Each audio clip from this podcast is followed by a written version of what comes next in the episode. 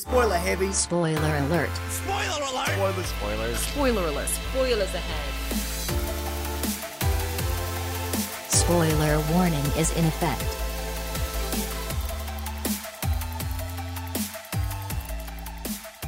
Worauf hast du jetzt gerade gewartet? Ob du mich ein bisschen leiser doch noch pegelst. Achso. Ist doch noch etwas früh für so laute, fetzige Musikgeräusche. Markus wirft mir da irgendwelche Handgriffe zu. Bin mir nicht ganz sicher, was, was du Das war ein eindeutiges. Pegel mich mal ein paar dB runter. Ich dachte eher, das ist so laut hier. Meine Ohren. ja. Äh, ja, willkommen zurück zu einer weiteren Folge Spoiler Alert. Äh, hier äh, live, diesmal frühen Morgenstunden, die wir hier aufzeichnen. Folge 57, Folge bevor wir es 57, vergessen. Radiofrequencies äh, myofb.de. Ähm, Nach längerer Zeit auch mal wieder leider nur zu zweit. waren wir nicht vor ein paar Wochen erst zu zweit wieder? Ich habe das Egal, Gefühl, Ellen aber regelmäßig da. Der harte, harte Kern ist auf jeden Fall äh, noch da. Ich als einziger weiterhin in jeder Folge gewesen. Meine, äh, Irgendwann muss ich mal krank machen. Meine Quote geht aber auch hoch. Ja, wenn du krank bist, kann ich mal diese Technik bedienen und ich stehe hier und spreche gegen die Wand. Ja, deine Quote geht natürlich weiterhin hoch. Mit jeder Sendung, die du machst, ist natürlich deine Quote besser. Das Logische. Mathematik. Äh, logische Mathematik ist heute aber nicht unser Thema. Unser Thema ist äh, sehr interessant. Wir hatten eigentlich, äh, also ich habe Murder Mystery eigentlich gedacht, machen wir als Thema. Und dann hast du mich dezent darauf hingewiesen, dass wir ein sehr, sehr ähnliches Thema schon mal gemacht haben. äh, ich sehe jetzt schon, wir kratzen ähm, vor der 60. Episode schon absolut am Boden der Sachen, die wir wirklich machen können. Haben aber dafür ein, wie ich finde, sehr cooles Thema gefunden Besseres als Alternative. Ein, besseres Thema. genau, und zwar sprechen wir heute über Kammerspielfilme, sprich Filme, die nur in einem Ort oder halt die Haupthandlung spielt nur in einem Ort und einem Fleckchen. Gibt es eigentlich äh, wirklich einen deutschen, Be äh, einen englischen Begriff dafür? Weil ich habe keinen wirklichen. Eins, was ich gefunden habe, war Intimate Play oder sowas. Das klingt aber nach was Das habe ich, das was hab du ich da gesucht. Dann hast. habe ich eine IMDb-Liste mit guten Filmen gefunden. Das andere war schon äh, Threesome-Filme, wo ich gedacht habe, was hat denn das damit zu tun? Das ist ja nicht, was ich hier will. Gucke ich mir die Liste aber mal an. Interessant recherchiert. Ja, ich wollte gerade sagen, also ne, heute Film in einem Raum. Backyard. Und nächste Mal dann Dreier. Und die besten Dreier, die Markus aus Versehen in der Recherche gefunden hat. Meine Liste ist ganz falsch. Ich habe irgendwie. K, äh, K, K, nee, wie hieß das nochmal? Keine Ahnung. Ich habe irgendeinen Begriff dafür gefunden, aber der stand auch dann für zwei verschiedene Sachen. Ja, also ne, wenn ihr da eine bessere Übersetzung habt, lasst es uns wissen. Nee, das finde ich sehr interessant, dass es für so einen Begriff halt im, ich sag mal, im, im Deutschen so ein Standard wirklich eine Bezeichnung dafür gibt, für das eben Kammerspiel. Aber du wirst sowas jetzt nicht, äh, zum Beispiel jetzt Hateful Eight wurde ja direkt so vermarktet, wirst aber jetzt so nicht auf dem, auf dem, in dem Genre-Tag finden auf Englisch. Finde ich sehr Komisch, interessant. komisch, ne? Ja, aber Ähm, wir haben trotzdem einige heiße Filme dabei. Richtig. Äh, viele interessante Sachen, die jetzt auch so bei der Recherche, was mir so aufgefallen ist, ha, das spielt ja in einem Raum. Oder ein Film, den ich geguckt habe, äh, weil ich mir dachte, als Vorbereitung dachte mir so, ha, das spielt überhaupt nicht in einem Raum. Das Ja, Spoiler, äh, ja, ich, ich habe das Turbia geguckt, weil ich dachte, das ist so ähnlich wie das Fenster zum Hof mit Shia LaBeouf. Ja. Ist es, aber er rennt ein bisschen sehr viel draußen drauf herum. Also deswegen werde ich den Film heute nicht ansprechen, außer dass er nicht besonders gut ist. Also wer letztes so schon- wie Transformers. unseren Saw-Talk gehört hat, ja, Saw wird wieder drankommen heute. Ja, aber ganz kurz auf jeden Fall, auf Ja. jeden Fall auch. Äh, wir fangen aber natürlich erstmal mit den äh, Kinostarts der Woche an. Ähm, auch dicke Namen, muss ich sagen, sind dabei. Äh, auch wenn wir sich sagen, mh, doch, also es sind vor allem Schauspieler, also wirklich wichtige Schauspieler eigentlich dabei diese Woche, oder? Also ein Film wird mich sogar ins Kino ziehen davon, unser themengebender Film auch. Bad Moms 2. Bad Moms 2, da haben wir schon die große Schauspielriege, die du ansprechen wolltest, mit äh, Mila Kunis, Kristen Bell und Catherine Hahn. Weißt du, wie der Film äh, im Original heißt? Moms Go Bad. Nein, äh, der erste Teil heißt ja Bad Moms. Der Ach so. zweite Teil heißt aber im Englischen nicht Bad Moms 2, sondern A Bad Moms Christmas. Also der wird im äh, Englischen schon deutlich mehr als Weihnachtsfilm vermarktet und bei uns einfach nur als ja, äh, Frauen in ihren mittleren, Mitte 40 trinken Alkohol. Aber also, ja, es, es geht ja auch da, es geht ja auch um Weihnachten. Ja, ja, Also ich sag ja nur, also die, die, die Vermarktung ist im Englischen irgendwie doch da ein bisschen Ach aktiver. so, meinetwegen, ja gut, allein den Namen, dass da Christmas drin steht. das, ich finde das Release-Datum noch wieder komplett fehl am Platz zu dann, früh, oder? Bisschen früh, ja. Aber gut, der läuft ja auch ein paar Wochen. Bringst einen Monat später raus und gut ist, oder ist die Konkurrenz dann so stark? Ich habe noch keine Übersicht, was in einem Monat anläuft, aber äh, hast du den ersten Teil gesehen zu Bad Moms? Nein, ist nicht, mein, ist nicht meine Art Humor. Also, Also- ich glaube, ich bin da nicht, nicht die, die. Ich glaube auch, Ziel dass es mehr äh, frauenbasiert im gleichen Alter wie diese Bad Moms sind. Das Äh. ist so ein schöner äh, äh, Girls Night Out Film, finde ich, glaube ich. Also ich, Ja. ich denke nicht, dass ich das jetzt. Ich kann, glaube ich, die Witze einer Mutter so nicht so nachvollziehen. Deshalb, und das sind auch böse Das- Mütter. Ja, das stimmt. Und was das Schelmen, Schlimme ist in diesem Film, von den Bad Moms kommen noch die betteren Mütter dazu. Denn dieses Weihnachten wird richtig verrückt.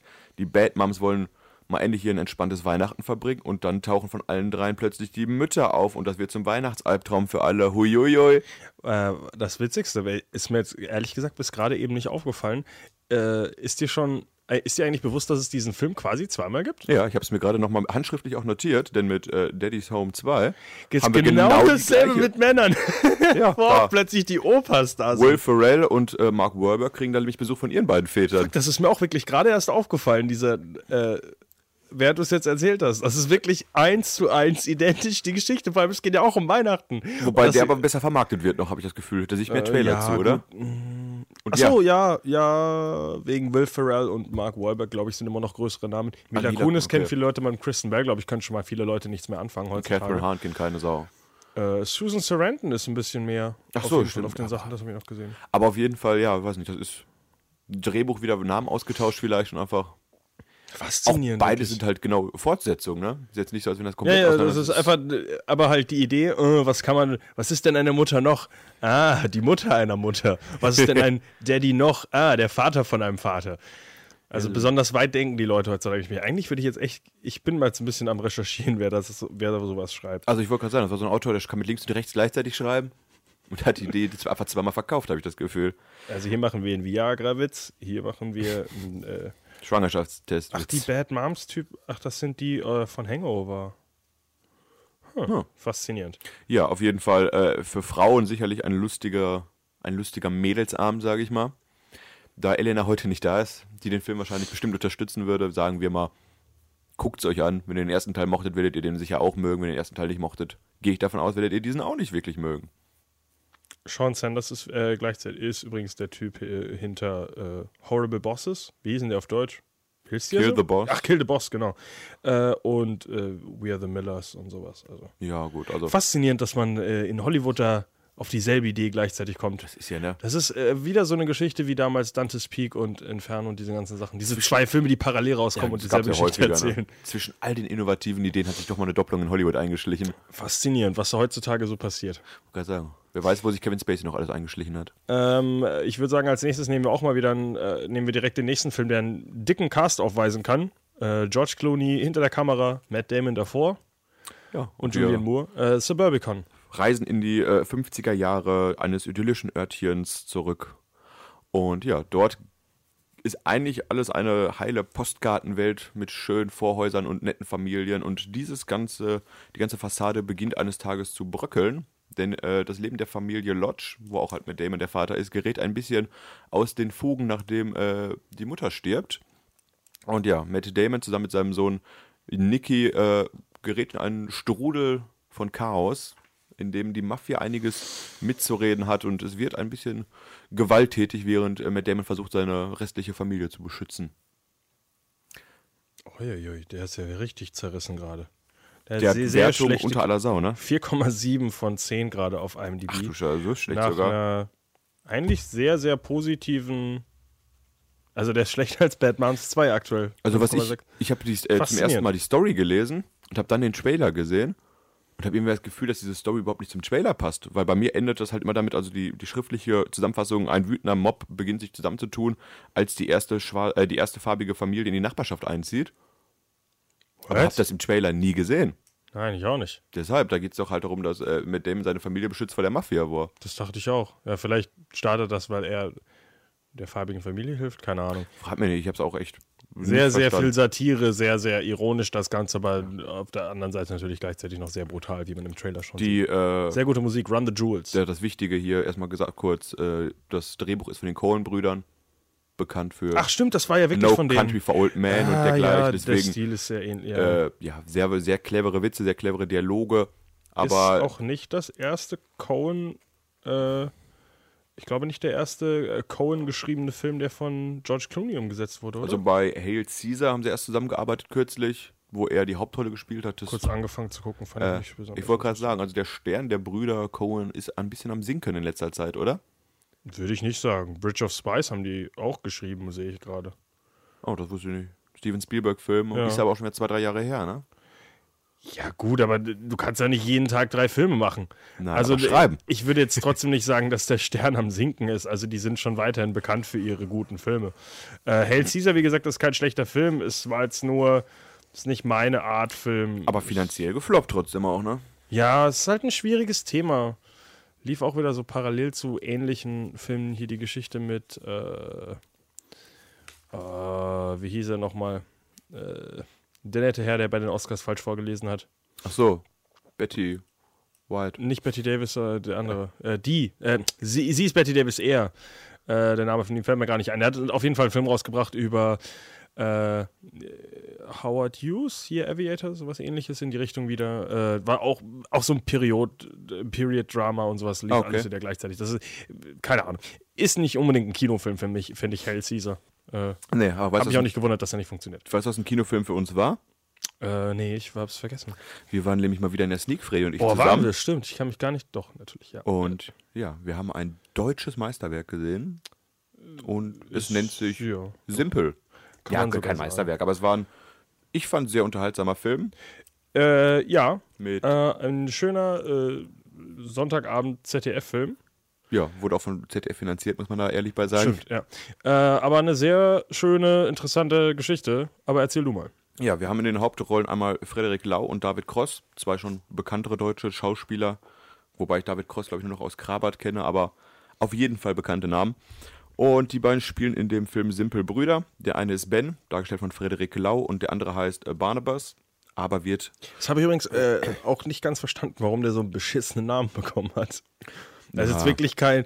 Denn er ist Ben und er heißt Barnabas. Dann hat jemand wahrscheinlich Dark Shadows gesehen oder sowas. Also ich finde, sehr weit hergeholt. Aber ja, den Namen Barnabas werden wir jetzt nicht mehr sagen, denn er wird von allen Leuten einfach nur Simpel genannt. Das liegt daran, weil der 22-jährige Barnabas eine äh, geistige Behinderung hat und sich quasi auf dem Stand eines Dreijährigen befindet.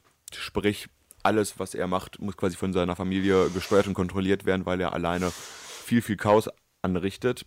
Das Schlimme ist nur, dass äh, Ben und sein Bruder Simpel zusammen mit ihrer Mutter wohnen, die eines Tages jedoch plötzlich verstirbt.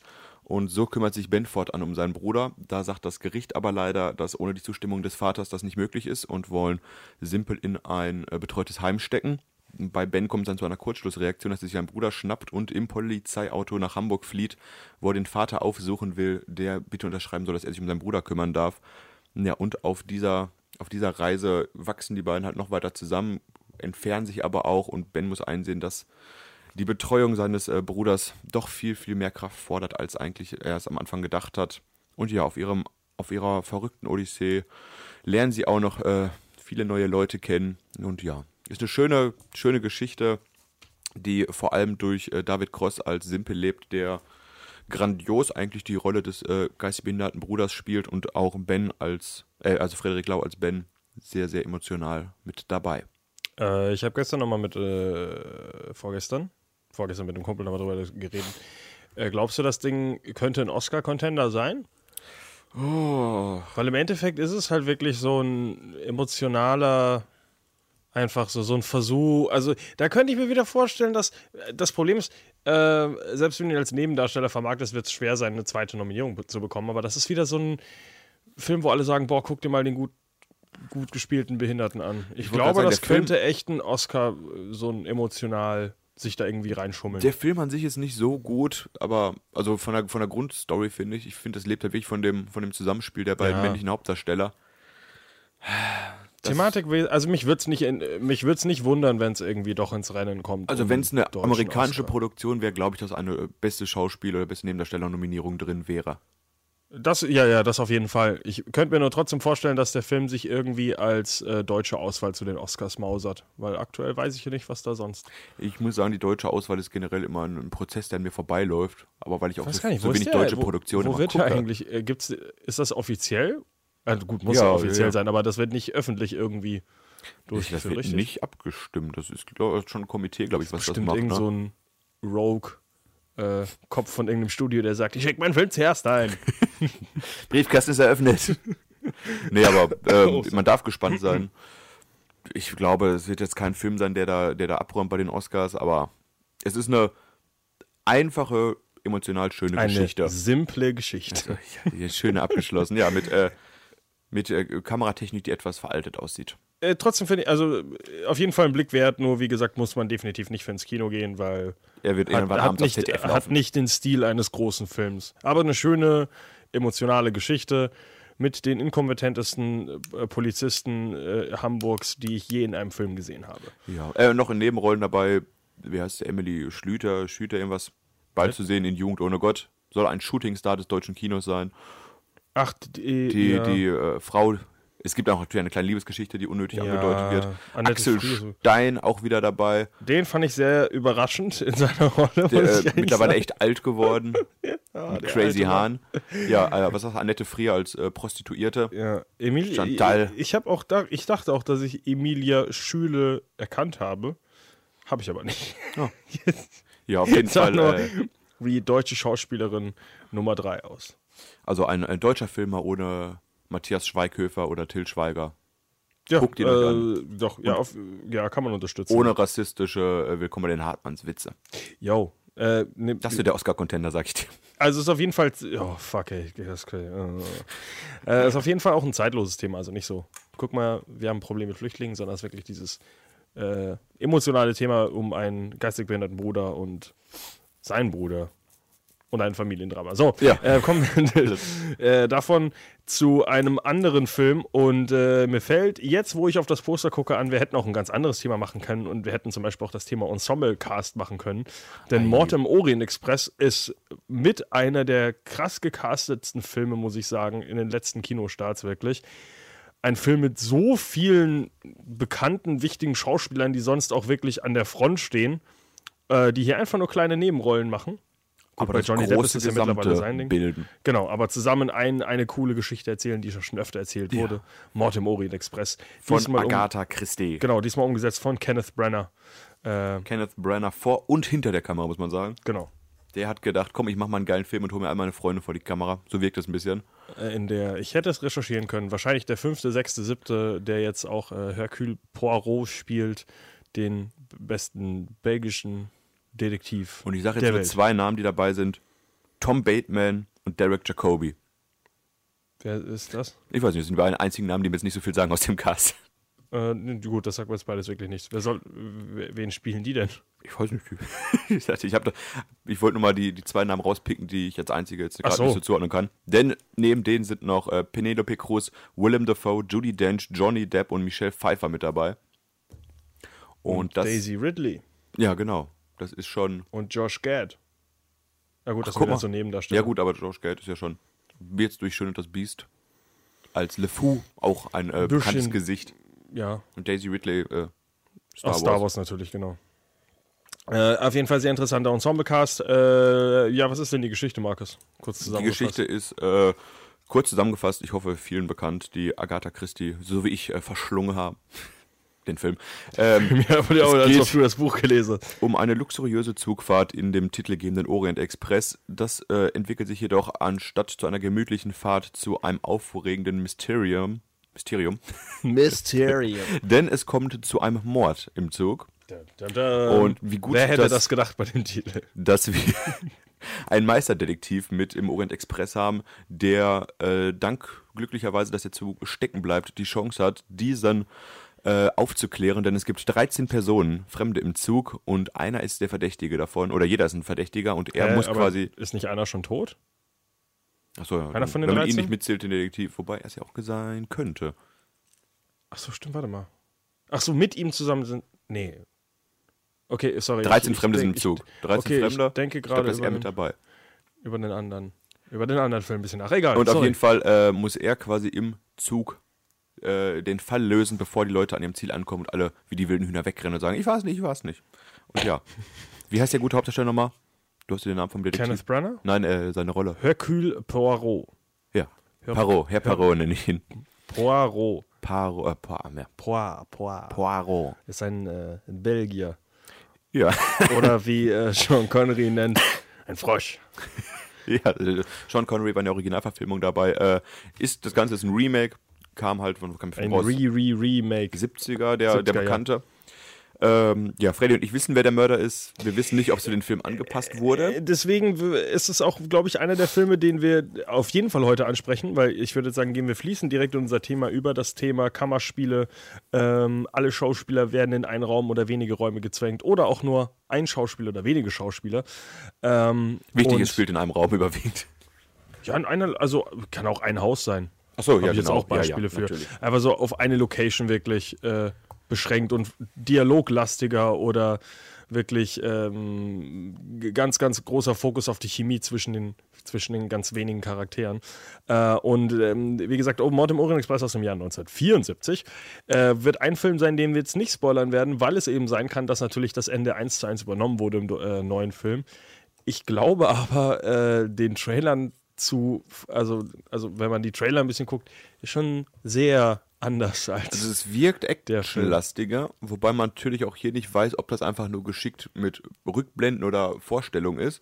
Es kann ja sein, dass der gute so Meisterdetektiv viele einfach nicht sagt von wegen, es gibt ja irgendwann, irgendwann hat er ja eine Vermutung, wer es ist, so viel darf man ja verraten. Ja, ja. Und dass er einfach nur sagt, es könnte so gewesen sein und dann sieht man diesen, diesen, diese actionreichen Szenen. Ich habe jetzt gar nicht nochmal nachgeguckt, aber äh, im Endeffekt ist es ja fast. Das letzte komplette Drittel ist ja nur seine Rückerzählung, richtig? Also im Originalfilm. Ja. Weil er, ja, er weiß ja schon relativ früh, was das Erge also was äh, die Lösung ist, und dann redet er ewig lang wirklich Ja. nur und erzählt ja, wie er da rankommt. Übrigens, ich bin ja äh, aktuell so ein bisschen im Nachholen von Miss Marple und Agatha Christie Filmen und äh, auch viele Hercule Poirot Sachen. Dieser Film ist einer der besten Filme, wenn es um diese Auflösung geht, weil sie wirklich realistisch ist, äh, weil sie gut erzählt ist und weil sie nachvollziehbar ist. Ich habe äh, jetzt Miss Marple Mord im Spiegel zuletzt geguckt hier. Uh. Äh, der Twist ist so weit hergeholt und da kommst, äh, das ist auch unmöglich, ihn selber jetzt rauszubekommen. Ähm, ich finde, bei Mord im Orient Express, wenn man aufpasst, kommt man schon ein bisschen drauf, weil ab und zu äh, so kleine Hints gegeben werden und auch wenn die Auflösung jetzt am Ende, da kommt man jetzt auch nicht drauf, weil man dafür keine, keine Indizien bekommt, ist Mord im Orient Express von diesen ähm, ja, dieses Murder Mystery im kleinen Raum mit vielen, vielen Charakteren eine der besten Lösungen und wirklich, wo man auch selber ein bisschen hätte mit nachdenken können und nicht am Ende zum Beispiel. Spoiler Alert für Mord im Spiegel: Der Twist am Ende hat was mit dem behinderten Kind zu tun, was im ganzen Film nie zu sehen ist.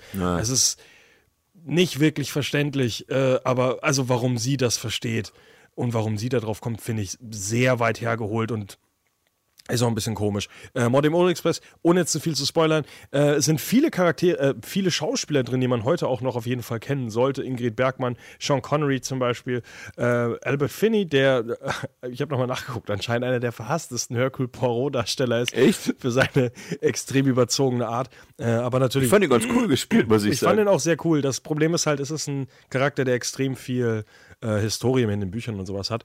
Und wenn jetzt jemand großer Fan des Charakters anscheinend auf äh, Papier ist, haben sie gesagt, das ist nicht mein Hercule Poirot, das Also, ist ein Pro- Albert Finney Poirot. Problem, was damals so präsent war wie heute. Leute, die das Buch gelesen haben, wissen alles besser und wollen alles anders haben. Ähm, was man auch sagen muss, äh, obwohl es aus der Zeit ist, ist es nicht so viel Overacting in dem Film. Ja, Albert Finney ist schon sehr, sehr überzogen, wie er seine Geschichte erzählt. Immer dieses Und ich habe erkannt, dass sie außerdem auch noch mit dieser Verbindung irgendwie. Man muss auch sagen, die, die Einführung, die ersten zehn Minuten sind etwas lang und sehr, sehr befremdlich. Du hast ja am Anfang erstmal dieses, diese Zeitung, die sich die ganze Zeit nur dreht mit dem Mörder. und dann hast, du, das fand ich aber sehr lustig. dann hast du 400 Bilder erstmal noch, wie dieser Zug aussieht und beladen wird. Und sobald es dann im Zug aber losgeht, fesselt der Film, finde ich, schon von, von der Minute bis zum Ende hin. Und man ist wirklich dabei, schön mit zu recherchieren, wer jetzt der Mörder im Zug ist. Da muss ich wieder ganz kurz, Mord im Spiegel. Äh, das ist auch eine der lustigsten Anfänge, weil ich dann nochmal nachgeguckt habe. Was, so alt ist der Film auch nicht, weil er komplett in Schwarz-Weiß anfängt, mit Okay. schlechtem Ton. Und nach fünf Minuten fährt halt die Kamera so langsam raus und du merkst halt, sie sind in einem Kino und gucken halt einen Film. Ei, ei, und dann bist du im echten. Äh, und da ist halt auch, die, die Eröffnung ist auch zum Beispiel nur dafür da, dass dann Miss Marple einfach direkt das Ende von dem Film erzählt, ohne dass es kennt. Äh, einfach, dass, dass sie so intelligent ist. Das und so. Marple ist äh, ja, gut drauf. Habe ich auch als Recherche geguckt, spielt aber überhaupt nicht in einem Raum, deswegen hier absolut nicht relevant. Was aber auch in einem Raum spielt, auch Agatha Christie, Tod auf dem Nil. Dann schieß mal los. Spielt, ist der Neil für die Location? Äh, die Location ist ein Boot auf Ah. dem Nil. Äh, es ist zwar am Anfang ein bisschen mehr und also es sind sie schon mehr unterwegs, aber der Hauptteil des Films spielt schon wirklich auf diesem Boot und äh, das Mysterium, jetzt muss ich nochmal nachgucken, was genau passiert. Also ich, äh, ich glaube, äh, genau, es ist ein, ähm, wie heißt sowas wieder? Ein neues Pärchen. Äh, Honeymoon-mäßig. Achso, hier Sind, Flitterwochen. genau, so auf ihren Flitterwochen. Und äh, wie es der Zufall so will, ist äh, die Ex-Frau auch noch an Bord. Ach, Herr Und Jemine. irgendwann Die ist taucht, der Mörder. und irgendwann taucht äh, die neue Frau des Pärchens tot auf. Und ähm, Die ist doch nicht der Mörder, ist ja zu leicht. äh, als dann irgendwie äh, ja, versucht wird rauszufinden, wer diese Dame umgebracht hat, wird auch noch äh, von seiner Ex-Frau der, äh, der Mann angeschossen, äh, nachdem sie äh, ja, ausrastet, sage ich mal. Ähm, und dann wird eben ra äh, muss rausgefunden werden, wer hat jetzt seine Frau umgebracht. Äh, dann sterben noch mehrere Leute, weil irgendwie doch an, haben doch mehr Leute was gesehen. Äh, also äh, es ist dann sterben nach und nach immer mehr Leute auf diesem Boot und Mr. Poirot muss mal wieder rausfinden, äh, was passiert ist, wer schuld ist. Ähm, Also ich Twist- hätte am ehesten den äh, Parot direkt getötet, muss ich sagen, wenn ich der Mörder wäre. Das ist das Witzige, dass äh, in beiden Filmen ist äh, Poirot jemand, der aus Versehen irgendwie in dem, äh, in- dazukommt. In dem Zug ist es ja auch so, weil er irgendwie anderweitig seine, seine äh, Fortbewegungsmittel nicht bekommt, ist er plötzlich in diesem Zug und hat nicht mal eine Kabine. Ich wollte gerade sagen, kriegt das ja geschenkt von dem von seinem alten Freund von der Eisenbahn oder so, ne? Genau. Und äh, der eine regt sich ja so auf, weil er mit ihm in einem Zug ist. Also, Jo. ich, ich habe eine Einzelkabine gebucht. Äh, und äh, der Mord, der Mörder in beiden Filmen muss sich dann anpassen, weil plötzlich der beste ähm, Detektiv aller Zeiten ja mit im äh, mit Ja. an Bord ist. So bescheiden nennt er sich ja auch immer. Ganz vergessen übrigens, Anthony Perkins äh, war auch im ersten Teil. Das ist äh, Norman Bates aus Psycho. Mich damals Ah, auch ein okay. bisschen überrascht in dem Film, wo ich mir direkt dachte, was muss der Mörder sein?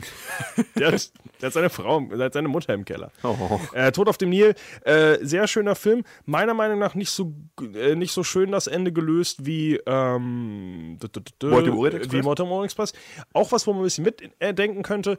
Es ist am Ende einfach nur sehr theatralisches Overacting an einigen Stellen, wie es Mord im Orient Express nicht hat. Ähm, während der Lösung dann äh, mehr will ich gar nicht spoilern jetzt an dieser Stelle, weil die Filme leben natürlich wirklich davon, dass man das, dass man das Ende erlebt. Äh, Tod auf dem Nil übrigens diesmal nicht so viele äh, bekannte Darsteller, aber immerhin Betty Davis, Mia Farrow und äh, George Kennedy, den ich zum Beispiel vor allem aus äh, den nackten Kanonenfilme Ah. kenne, als seinen dicken Kollegen da. Wie heißt der wieder? Äh, Kennst du den afroamerikanischen Kollegen? nee, äh, sein, sein äh, Frank Drabin ist er ja, weiß ich nicht mehr. Auf jeden Fall sein, äh, sein Kollege. Und äh, witzigerweise auch äh, Angela Lansbury, die später dann Miss Marple oder auch Mord ist die Hobby viel Ach, die. unterwegs war. Ach, das war Miss Mar Ach, hier, guck an. Die hat ja viele Fälle gelöst in ihrer Karriere, oder? Die hat reichlich, also die hat Miss Marple gespielt und dann Mord ist ihr Hobby ja auch nur am äh, Fälle lösen. War das also. eine, eine Hommage an Miss Marple, dass sie das gemacht hat? Oder ist das. Nee, das war ja davor. Ach, okay. Miss Marple-Sachen, glaube ich, kamen erst danach. Ach so. Und die haben wahrscheinlich einfach nur gesagt, "Hm, die Dame hat mir gefallen. Die darf aber jetzt alle Fälle lösen. kann Fälle Auch wenn sie keine Fälle löst, glaube ich, in diesem Film. Spoiler okay. alert, meine ich. Äh, weiß ich nicht mehr genau. Film ist doch ein bisschen länger her, dass ich ihn gesehen habe. Beide Filme auf jeden Fall einen Blick wert. Agatha Christie-Filme. Äh, wie gesagt, ich höre, ich hole gerade einige Sachen nach äh, in der, in diesem, ja, in der Filmzeit, sage ich mal. Äh, Mord im Orient Express auf jeden Fall aber der bessere von beiden. Okay. Den habe ich ja auch gesehen. Hat mir sehr gut gefallen. Hast du einen Übergang zu einem anderen? Ich, äh, der einzige Übergang, den ich jetzt gerade habe, äh, weil du sagst, du hast was nachgeholt, habe ich kürzlich auch einen Film nachgeholt, der relativ lange auf meiner Liste stand, äh, den ich nicht passend für die Sendung geguckt habe, aber trotzdem vor ein paar Wochen ganz gut. Und zwar ist das ein aktuellerer Roman Polanski-Film, und zwar Gott des Gemetzels. Oh, ja. Falls du den gesehen hast, ich weiß nicht. Nee, nicht gefunden. Äh, spielt komplett in einer Wohnung. Es gibt halt nur am Anfang und Ende einmal das gebende Szenario, was aber auch nur in Unschärfe im Hintergrund zu sehen ist. Und zwar zwei Elfjährige prügeln sich auf dem Spielplatz und dabei werden einem Jungen die Zähne ausgeschlagen. Und ja, das wollen die Eltern natürlich dann geklärt haben und treffen sich auf Kaffee und Kuchen. Dargestellt wird das eine Paar äh, Penelope und Michael von äh, Jodie Foster und John C. Reilly. Und ja, das sind quasi die, die Eltern des Opfers. Und die laden die Eltern des Übeltäters Nancy und Ellen, dargestellt von Kate Winslet und Christoph Waltz ein, um sich äh, über den Vorfall ein bisschen wie zivilisierte Menschen zu verhalten, das Problem aus der Welt zu schaffen. Und das beginnt auch eigentlich als friedlicher Austausch und ja, mit zunehmendem äh, Kaffee- und Kuchenessen quasi geraten diese beiden Pärchen immer mehr aneinander. Und ja, es kommt zu Streit und grotesken Vorwürfen und es sind quasi äh, diese die, die, der Streit ist jetzt nicht nur zwischen den beiden Pärchen. Du hast über den gesamten Film, dass sich quasi jeder mal von denen äh, verbündet und wieder verfeindet. Du hast dann hinterher streiten die Paare untereinander, die Männer verbünden sich irgendwann, die Frauen verbünden sich irgendwann, dann streiten das Pärchen wieder. Und der Film funktioniert halt wirklich sehr, sehr, sehr gut quasi im Wohnzimmer dieser, dieses Pärchens. Nur klar, es gibt mal kurz ein, zwei Momente, wo es ins Badezimmer geht oder in die Küche. Aber ich sag mal, zu 90 Prozent spielt dieser Film wirklich nur in diesem einen Zimmer und funktioniert halt über hervorragende Dialoge. Und du denkst, du fieberst halt auch richtig mit, du weißt, dass dieser Film halt weitergeht und du hast halt so zwei, drei Momente, wo das Pärchen von äh, Christoph Waltz und Kate Winslet schon quasi in der Türschwelle ist und im Flur und gehen will. Und dann hast du doch wieder einen Grund, warum sie zurückkommen und weiter diskutieren. Du denkst dir halt immer nur, vertragt euch doch alle. Und ja, hm. äh, ein bisschen angespoilert. ist, wie gesagt, es endet damit quasi, äh, es fängt damit an, dass man diese im Hintergrund in der Unschärfe einfach nur die beiden Kinder sieht, die sich ein bisschen schubsen auf dem Schulhof. Und dann am Ende, als die ganzen Pärchen ausrasten, ihre Handys gegenseitig zerstören und ins Blumenwasser das Handy schmeißen und einfach streiten und du denkst, die, keine Ehe hält mehr davon. Und dann siehst du einfach die Kinder an beiden, die am nächsten Tag einfach auf dem Schulhof stehen, sich die Hand geben und vertragen in der Unschärfe. Und oh. ja, wie Kinder einfach das Problem selbst aus der Welt schaffen, ohne ihre dummen Eltern, die da komplett äh, über, über äh, ihre verschiedenen Ansichten diskutieren und streiten. Sehr gut der Film, wirklich sehr lustig, auch durch die Dialoge. John C. Riley und Christoph Waltz, beide hervorragend. Auch das Zusammenspiel von beiden. Auch die Frauen machen eine, eine tolle Rolle und ja. Also für mich auf jeden Fall einer der, der besten Kammerfilmspiele, die ich je gesehen habe. Okay. Also Gottes Gemetzels, sehr, sehr cool. Also auch, wie gesagt, durch die Darsteller. Äh, dann würde ich äh, meinen springe ich mal meinen äh, kleinen Brücke. Äh, äh, ist früh, es ist früh heute. Äh, ich, Freddy springt eine kleine Brücke. ich baue einmal eine Brücke zu einem äh, Film, den ich ganz kurz ansprechen wollte: The Invitation. Ähm, das ist ein Film, oh. der äh, auf Netflix seit geraumer Zeit läuft. Ich bin mir nicht sicher, ob es eine Netflix-Produktion ist. Und mir fällt auch der Hauptcharakter nicht mehr ein, ist auf jeden Fall der Typ aus Prometheus. Ähm, geht im Endeffekt darum, dass äh, der Hauptdarsteller mit seiner Freundin ähm, von seiner Ex-Frau eingeladen wird zu einem größeren Essen mit mehreren Leuten. Und ähm, ja, währenddessen erklärt sie, geht, wird immer wieder erklärt, warum die beiden sich getrennt haben, ähm, was sie jetzt momentan macht. Sie ist äh, in so einer ja, mit einer Gruppe unterwegs jetzt, äh, ist total glücklich mit ihrem Leben und es, ihm ist aber gleichzeitig nicht klar, warum sie warum wirklich eingeladen wurde, weil er denkt die ganze Zeit, sie will sich irgendwie an ihm rächen für das, was er getan hat. Ähm, ist ein Film, der wirklich auch nur in einem Haus spielt die ganze Zeit. Ähm, es wird immer wieder damit gespielt, ist der Hauptdarsteller wirklich verrückt? Äh, versuchen die wirklich irgendwas Größeres zu planen, was eigentlich so weit hergeholt wird und äh, hergeholt wirkt und ähm, erzählt eine sehr coole Geschichte, will gar nicht zu viel spoilern an dieser Stelle. Ähm, der Cast ist ziemlich stark. Ähm, ich meine sogar, die äh, Hauptdarstellerin, die jetzt auch in Gerald's Game ist, äh, spielt seine Ex-Frau. In Deutsch das Spiel. Genau. Ähm, bin ich mir jetzt aber ehrlich gesagt nicht hundertprozentig sicher. Logan Marshall Green auf jeden Fall der Hauptdarsteller als äh, Will, der da eben äh, ist fast nicht wiederzuerkennen wie in seiner äh, Prometheus-Rolle, weil in Prometheus hat er ja gar keine Haare auf dem Kopf. Hier hat er lange Haare. Ähm, wirkt so ein bisschen wie so ein Hippie-Penner, der in eine Villa eingeladen wurde von reichen Leuten. Äh, sehr cooler Film, kann ich auf jeden Fall empfehlen. Ähm, und ähm, jetzt direkt mal, um eine Brücke zu spannen auf ein äh, Thema, das wir beide gesehen haben. Jetzt bin ich gespannt. Funny Games. Oh, gab oh, es gleich, auf meiner Liste. Gab es gleich zwei Filme zu, beide von Michael Haneke. Ähm, er hat sich quasi selbst geremaked und ich glaube, es war, richtig. du hast beide gesehen, es ist ein 1 zu 1 Remake, oder? Äh, so gut wie. Äh, Im Endeffekt wurden eigentlich vor allem die Schauspieler ausgetauscht. Also, äh, der ist, ich, in Anführungszeichen, die Twists sind ähnlich. Es gibt, es gibt ja eigentlich nicht wirklich einen Twist in diesem Film, muss man sagen. Ähm, der Twist ist im Endeffekt, ist es kein Spoiler, dass die vierte Wand äh, durchbrochen wird von einem Charakter aus dem Nichts plötzlich. Dass Im er wirklich, Laufe des Films, ne? Genau, aber dass er sich halt plötzlich einfach so zum Zuschauer dreht und sagt, Nee. Sie, ihnen gefällt das doch. Also das, wollt ihr doch nicht wirklich, dass es jetzt vorbei ist. Ihr wollt, dass ich weitermache. Genau, es ist ja wirklich ähm, im Endeffekt ein gesellschaftskritischer Film, damals umgesetzt äh, mit äh, sehr wenig Geld ähm, in Österreich mit dem netten Hauptdarsteller. Äh, nee, das ist er nicht. Moment, ich muss mal nachgucken. Äh, Auf jeden Fall, die Grundthematik ist doch nur, dass sich zwei Leute Eier ausleihen doch, wollen, genau. oder? Ulrich Mühe übrigens, der Typ aus äh, Das Leben der anderen. Ah, äh, auch cool. sehr bekannt natürlich. Ähm, es geht im Endeffekt darum, dass äh, ein reiches Pärchen äh, eben eine Woche am See verbringen will, ein bisschen segeln, ein bisschen äh, kochen, ein bisschen Spaß, ein bisschen Urlaub und dann kommen eben zwei nette Herren von nebenan vorbei und sagen, sie bräuchten noch äh, äh, ein paar Eier für ihre Nachbarn, hätten sie darum gebeten.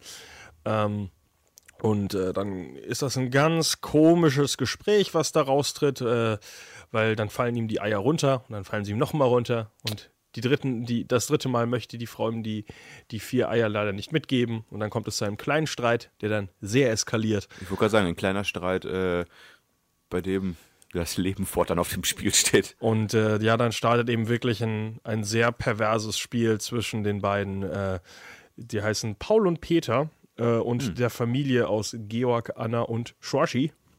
Ist denn Funny Games US, ist, ist aber schon eine amerikanische Produktion gewesen, oder? Das Remake? Oder ist es auch Österreich-made? Nee. Hä? Wie? Also es war trotzdem Michael Haneke. Ja, ja, das, Oder was das meinst ja. du jetzt? Ja, ja, klar, aber hat der Ich weiß das. nicht, wie weit der da Pro Produzenten gewechselt hat.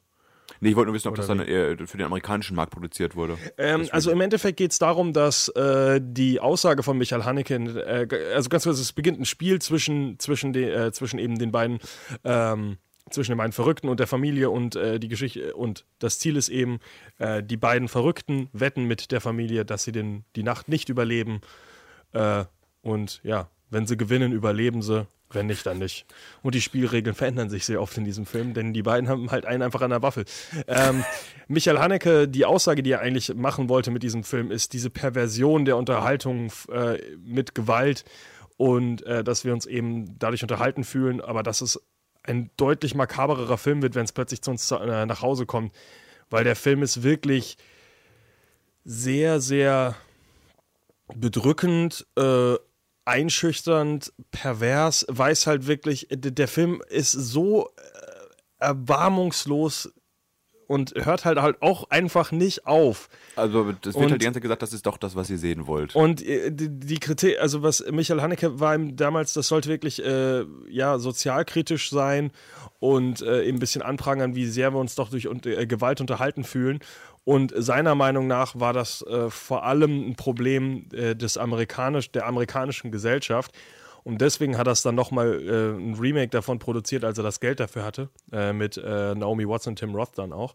Ach, stimmt. Ähm, also äh, es war wohl so, schon so seine künstlerische Absicht, das Ganze nochmal zu machen, so wie er es eigentlich hätte ursprünglich machen wollen. Der Kontrast eben in dieser, wirklich dann auch in der amerikanischen Gesellschaft und nicht in der österreichischen, deutschen Gesellschaft darzustellen. Ähm, was rausgekommen ist, ist einfach derselbe Film nochmal. Äh, der Aber Cast- mehr Aufmerksamkeit Ja, durch den Cast durch den Cast Produktionskosten. Beide Filme auf jeden Fall einen Blick wert, äh, wenn ihr die irgendwann mal irgendwo zu sehen bekommt. Ist auf jeden Fall ein Film, wo man danach auch sagt, jetzt würde ich aber gerne mal äh, hier äh, Little Pony oder Barbie gucken oder Ja, irgendwas. Kein Film für zwischendurch. Es ist wirklich, äh, der Film haut einem halt immer wieder einen schönen Schlag in die Magengrube, wenn man denkt, ach, jetzt kann sich das ja alles drehen. Und das Erschreckendste ist, ich habe jetzt schon wieder Lust, den Film zu gucken. Der Film, also äh, ich, ich habe ihn ja erst, ich habe äh, den alten jetzt nochmal nachgeholt in den letzten Tagen. Ähm, äh, es ist schon. Ich hab, wusste halt auch nicht mehr ganz genau, was passiert. An einigen Stellen äh, hab ich habe halt nicht mehr alles genauso im Kopf gehabt. Der Film weiß, also er baut eigene Grenzen auf und scheißt dann wirklich auf diese Grenzen. Es gibt halt diese Momente, wo du Spoiler sagst, Alert, es wird ein Hund getötet. es Sehr gibt, früh im Film es schon. gibt halt diese Szene, wo, äh, diese Szenen in diesem Film, wo du sagst, ah, jetzt passiert das und das. Und das passiert in dem Film auch, aber endet dann oder geht ganz anders weiter, als man es als man's gewohnt ist, aus dem normalen, äh, aus den normalen Sehgewohnschaften von Kinofilmen. es- Ja, äh, stellt das Genre auf den Kopf. Also, ne? Hast Fast zu verbinden mit Klick mit Adam Sandler, wo er die Zeit zurückspulen kann. Äh, fast. Ähm, ja, was ist denn der nächste Film, den du ansprechen würdest wollen? Den ich würdest? dieses Jahr noch geguckt habe, überraschenderweise mal wieder ein aktuelles Kammerspiel, was Na gut, doch, ja, es kommt, es, gefühlt kommt mir zu wenig dieser Art raus. Ja, aber wir haben noch ein aktuelles, außer Ach, du hast stimmt. das jetzt direkt. Nee, äh, ich habe einen Film, den du, glaube ich, nicht gesehen hast, den ich kürzlich rezensiert habe, und zwar ist das äh, Free Fire. Ach, den hast du gesehen? Free Fire habe ich gesehen, rezensiert mit. Den habe ich äh, erst auf meine Liste geschrieben, dachte ich, ja, ich habe den gar nicht gesehen. äh, ganz, an sich ganz cooler Film, spielt äh, in Boston in den späten 70er Jahren. Und äh, der Raum, der hier zu, sagen wir mal, 80, 90 Prozent äh, Setting gebend ist, ist eine alte, alte Lagerhalle. Und dort soll es zu einem Deal kommen. Und zwar haben wir äh, auf der einen Seite die Waffenkäufer und auf der anderen Seite haben wir die Waffenverkäufer. Und dann haben wir noch die äh, Justine, dargestellt von Brie Larson, die ein bisschen als Vermittlerin arbeitet. Sie kommt zusammen mit den beiden Iren, dargestellt von Killian Murphy und äh, Michael Smiley, dahin. Das ist halt so ein, ein lustiges Duo, die beiden. Die haben sich auch zwei kleine Hau drauf-Typen mitgenommen, die ja, ein bisschen dämlich eher sind. Und ja, die treffen auf die Geschäftsmänner Ort, dargestellt von Army Hammer, und Vernon, dargestellt von Charlotte Copley. Ein ziemlich starker Cast eigentlich. Jo, aber wie gesagt, allein durch Army Hammer und Brie Larson und Killian Murphy schon wirklich coole Darsteller. Und äh, Charlotte Copley kannte ich vorher gar nicht. Für mich äh, der witzigste Charakter im ganzen Film. Äh, die treffen sich auf jeden Fall, um diese große Waffenladung hier auszutauschen. Und es ist eigentlich ein simpler Deal, wo man hingeht und sagt, ja, das sind die Waffen, da hier ist das Geld. Einen schönen Abend noch, die Herren, äh, die Herren, die Herren. Aber da die Profis auf beiden Seiten so ein bisschen hitzköpfig sind und alle cool sein wollen und ihren äh, und quasi ihren Titel so verteidigen wollen, kommt es dann zu kleinen Diskussionen am Anfang. Und das ist auch für mich eigentlich der beste Teil des Films, ist einmal dieser Anfang, diese Dialoge, wie sie da stehen und sich gegenseitig Sachen vorwerfen und wie gesagt, so möchte gern cool tun beim Waffendeal. Und im Hintergrund hast du immer noch diese Hau drauf-Typen auf beiden Seiten, die sich beide mitgebracht haben, die überhaupt keine, äh, keine Ahnung haben, wie man sich in so einer Situation verhält. Und ja, dann, wie es kommen muss, wird dann alles etwas äh, zugespitzt und ja, wenn, äh, was sind das jetzt ungefähr acht hitzköpfige Leute aufeinandertreffen mit einer Waffenlieferung, kommt es auch dazu, dass diese Waffen dann doch mal an, äh, genutzt werden. Und die restliche Stunde des Films verschanzen sich quasi alle auf gegenüberliegenden Seiten und beschießen sich, was jetzt dramatisch klingt, aber durch den Film eher immer noch weiter durch schwarzen Humor sehr lustig ist, will sich anmeckern, dass sich doch angeschossen haben und getroffen haben. Äh, verliert dadurch aber ein bisschen den Witz und die Spannung, weil sie halt überwiegend schießen und ja, du hast halt lustige Ideen, wie sie sich bekämpfen und sowas, aber du hast halt diesen, diesen Dialog, oder die Dialoge, die am Anfang wirklich lustig äh, geschrieben waren, die kommen halt leider dann etwas kurz, weil es halt mehr, mehr Action und Schießerei ist. Irgendwann kommen auch noch dann äh, Dritte dazu, zwei Sniper, die auf einmal oben stehen und dann den Deal auch noch unterbrechen wollen, dann wird es halt ein bisschen too much. Äh, wie gesagt, die Dialoge am Anfang sind für mich das Beste am Film gewesen und ja, auch am Ende gibt es einen Twist, wo ich nicht ganz so mit zufrieden war, weil das ein bisschen war. Aber auf jeden Fall von. Äh, Einer ist ein Cop. Alle sind Cops. Nee, aber es gibt eine Person, die das äh, quasi dann, für die es gut ausgeht. Spoiler, eine überlebt nur. Ist das nicht klar schon? Ja, es ist halt eine einer Person überlebt. Schießer Schießerei. Äh, auf jeden Fall, äh, Ort, dargestellt von Army Hammer, ist halt mega entspannt. Der raucht halt durch immer nur so eine Zigarette und sagt, wann hört das denn mal auf hier? Also und im Endeffekt eine ewig lange Schießerei mit. es ist eine ewig lange Schießerei Dialogen. mit lustigen Dialogen, die leider etwas rar gesät sind. Äh, Charlotte Copley als Vernon, äh, für mich der Charlotte wichtigste Copley Charakter. Übrigens, Charlotte Copley auch bekannt übrigens als Hauptcharakter aus District 9. Daraus Ach, okay, okay, cool. Ja, äh, sein größtes Problem ist halt, als er angeschossen wird, dass sein Designeranzug kaputt ist und er alles voll blutet. Und ja, also wie gesagt, die, die Dialoge sind schon witzig. Es hätte meiner Meinung nach noch mehr davon geben können. Was habe ich dem Film gegeben? Sechs, sieben Punkte. Überdurchschnittlich, unterhaltsam. Aber muss man jetzt auch nur einmal gesehen haben. Apropos too much, äh, ähm, ja, springen wir doch auch mal zu dem wahrscheinlich den aktuellsten Film, den ich hier auf meiner Liste habe. Hateful Eight. Hateful Eight von äh, Ta- Quentin Quentin, Tarantino. Ähm, ich muss sagen, von allen Kammerspielen, die man jeweils auflisten, jeweils auflisten könnte, glaube ich, ist das der einzige Film, äh, der gleichzeitig die, mit die schönsten Landschaftsshots am Anfang hat. Ja. die natürlich danach wirklich komplett irrelevant sind. Also der Film fängt wirklich in epischer Größe und wunderschönen Bildern an, bevor er sich dann sagt, jetzt bleiben wir aber in diesem Raum für den Rest des äh, Films. Äh, kurz den Cast einmal aufgelistet vielleicht. Äh, Samuel L. Jackson, Channing Tatum, Kurt Russell, Bruce Dern, äh, Jennifer Jason Leigh, Tim Roth, Michael Madsen, Demian Bashir und äh, Walter Goggins. Okay, die letzten beiden sagen wir jetzt nichts mehr. Doch Walter Goggins ist doch mal bei Tarantino dabei. Ist das der Das alte sind- verrückte Mann? Nee, das ist dieser, dieser crazy Typ. Dieser Verrückte. Hä? Ich google. Google immer, den sollst du, ich glaube, der ist auch. Also vom Sehen kenne ich die natürlich ich auch. wollte gerade sagen, die spielen alle nur in einem Raum. Hat sie sich, wie lang ging äh, Tarantinos äh, Hateful Eight? Acht Stunden gefühlt. Da hat man den ja ein, zweimal gesehen. Ach jo. Ja, und das Ganze spielt äh, in Wyoming, äh, einige Jahre nach dem amerikanischen Bürgerkrieg. Und ja, eine Kutsche müht sich durch den Schnee und in dieser ist der Kopfgeldjäger John the Hangman Ruth, der mit einer Gefangenen, Kurt Russell, Kurt, ja, der, die äh, Gefangene ist die Frau, Jennifer Jason Lee. genau. Und die nehmen noch einen Anhalter mit, Major Marcus. Warren, der früher als Soldat äh, war und jetzt sein Geld auch als Kopfgeldjäger verdient. Und ja, Chris Mannix, ein Deserteur aus den Südstaaten, der behauptet, der neue Ja, Sheriff zu sein, ist auch mit dabei. Ist das Walters äh, Ich glaube, das äh, Walton Goggins, ne? Jetzt, keine Ahnung. Auf jeden Fall ja, ein Schneesturm zwingt die Kutsche zu einem Halt und sie kommen in Minis Kleinwarenladen und treffen dort auf äh, die anderen genannten Charaktere noch, unter anderem einen mysteriösen Mexikaner namens Bon. Bon oder Bob, weiß gar nicht mehr. Äh, ein Cowboy, Joe Gage ist noch da, konföderierten General Stanford Smithers sowie Osvaldo Mobray. Diese Namen müsst ihr euch alle nicht merken. Ich habe das Gefühl, ich lese sie gerade zum ersten Mal. Auf jeden Fall der Schneesturm äh, zwingt diese acht Fremden, dass sie dort ihre Zeit zusammen verbringen. Und ja, es wird ein bisschen angespannt, die Situation, weil so Leute im Wilden Westen doch auch mal ein Revolver im Revier haben. Ja, weil im Endeffekt vertraut natürlich, also die, äh, seine Frau, die er, da, die er dabei hatte, halt als, äh, äh, wie heißt Als das? Gefangene? Ja, als Gefangene, ähm, ist halt sehr viel Geld wert. Kurt Russell vertraut niemanden, niemand vertraut Kurt Russell, niemand vertraut der Frau, die Vertrau Frau vertraut niemanden. Und am Ende kommt es eben dann einfach zu äh, sehr coolen äh, Dialogen, interessanten Hintergrundgeschichten zu allen Charakteren, einigen tollen Twists und dann einem, ja, übertrieben, leider nicht so interessanten Ende. Also als die Erklärung kommt, habe ich gedacht. Kommt. Ja, Also der Twist, äh, an, also die Twists an sich sind schon gut. Der Film ist super. äh, Die Dialoge sind wie in den meisten Quentin Tarantino-Filmen schon sehr unterhaltsam, muss man sagen.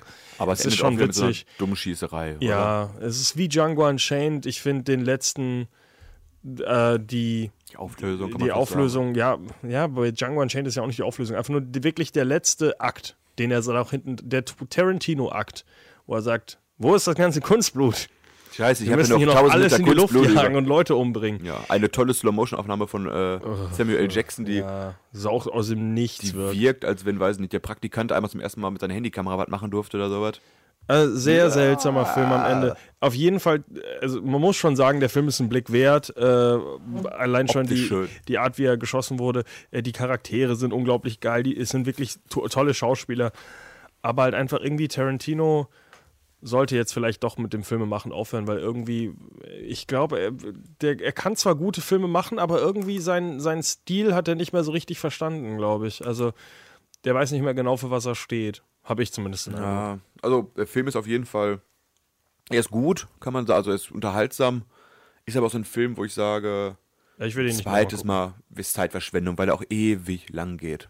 Oder? Ging ja nicht drei Stunden gefühlt? Äh, drei Stunden und sieben Minuten, ja. Das ist, wo du dir eine Stunde echt sparen könntest, weil, weiß nicht, gefühlt zehn Minuten äh, Schneesturm angucken muss ich jetzt nicht haben.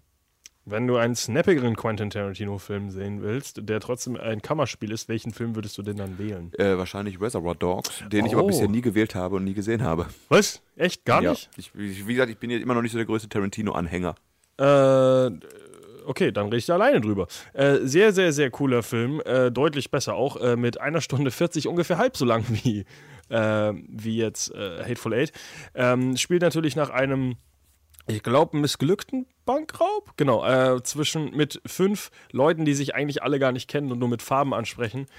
Äh, Mr. Orange, Mr. Pink, Mr. White und etc. Ähm, und äh, die versuchen eben rauszufinden, warum, äh, da, also warum wa- der Raub, Bankraub schiefgelaufen ist, wer schuld ist. Viele Intrigen, viele Hintergrundgeschichten zu den einzelnen Charakteren, ähm, viel alles in einem kleinen Raum und äh, paar coole Twists auf dem Weg. Ist äh, sehr, sehr interessanter Film, kann ich deutlich mehr empfehlen als äh, Hateful Eight. Oh. Wer den wie du immer noch nicht gesehen hat, auf jeden Fall nachholen, ist auf jeden Fall bei Tarantino mit einer der besten Filme, muss ich sagen. Noch eins seiner Erstlingswerke, ne? Ja, noch vor, nee, doch, noch vor Pulp Fiction. Der Film, den, den, der ihm dann wahrscheinlich zum Durchbruch verholfen hat. Ähm, ich habe hier noch Ich habe noch Filme, die wir schon kürzlich angesprochen hatten. Soll ich mal kurz auf in den Raum schmeißen? Oder? Schmeiß mal. Ja, äh, in den Raum werfe ich als erstes mal Raum. Oh ja, Raum. Auch mit Brie Larson. Äh, haben wir letzte Woche in unserem Studio A24 Talk angesprochen. Äh, Brie Larson als Oscar-Gewinnerin, äh, als beste Hauptdarstellerin rausgegangen. Es geht quasi um eine Mutter, die mit, die eigentlich entführt wurde. Äh, der Fritzelfall ist hier themengebend. Sie wurde äh, schwanger durch ihren Peiniger, brachte ein Kind zur Welt. Und dieses Kind kennt halt quasi nur die vier Räume dieses Raums.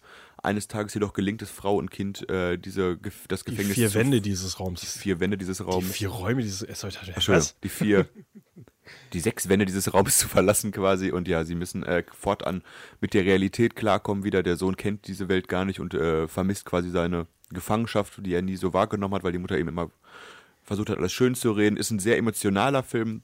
Ähm, wie gesagt, Freddy ist ein großer Fan davon. Sehr viel geweint. Ich fand ihn auch ganz gut. Ja, wobei geweint habe ich nicht. Wie gesagt, Hab wir gemeint? haben ihn ausführlich, ausführlich schon ein, zwei Mal vorgestellt in unserer Sendung. Ja, sehr schöner Film. Also auch definitiv nachholen, wer noch nicht gesehen hat. Ist eine kleine Indie-Perle, muss man Brie fast Larson. sagen. Brie Larson, äh, etwas brutaler und blutiger.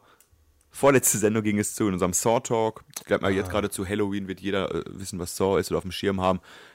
Erste Teil ein, auch ein Meisterwerk, muss man fast sagen, allein für das Horrorgenre revolutionär und themengebend. Es geht um zwei Männer, die in einem Raum aufwachen, ohne Erinnerung oder groß ohne Wissen, warum sie da sind. Und sie kriegen von der lustigen Jigsaw-Puppe die Aufgabe gestellt, quasi äh, Dr. Lawrence Gordon soll Adam, der mit ihm im Raum gefangen ist, töten, während Adam überleben muss und dafür beginnt, dann beginnt ein perverses Spiel auf Leben und Tod. Der Saw sollte bekannt sein, ansonsten hört unseren Saw Talk, da reden wir mega viel über Saw. Oh. Äh, Und- einen anderen Film, den wir vor kurzem schon mal angesprochen haben, äh, spielt auch quasi eigentlich nur in einem Haus, bis auf am Anfang, äh, wo auch ein bisschen die Landschaft zu sehen ist. Und auch wie in Hateful Eight spielte im tiefsten Winter Misery.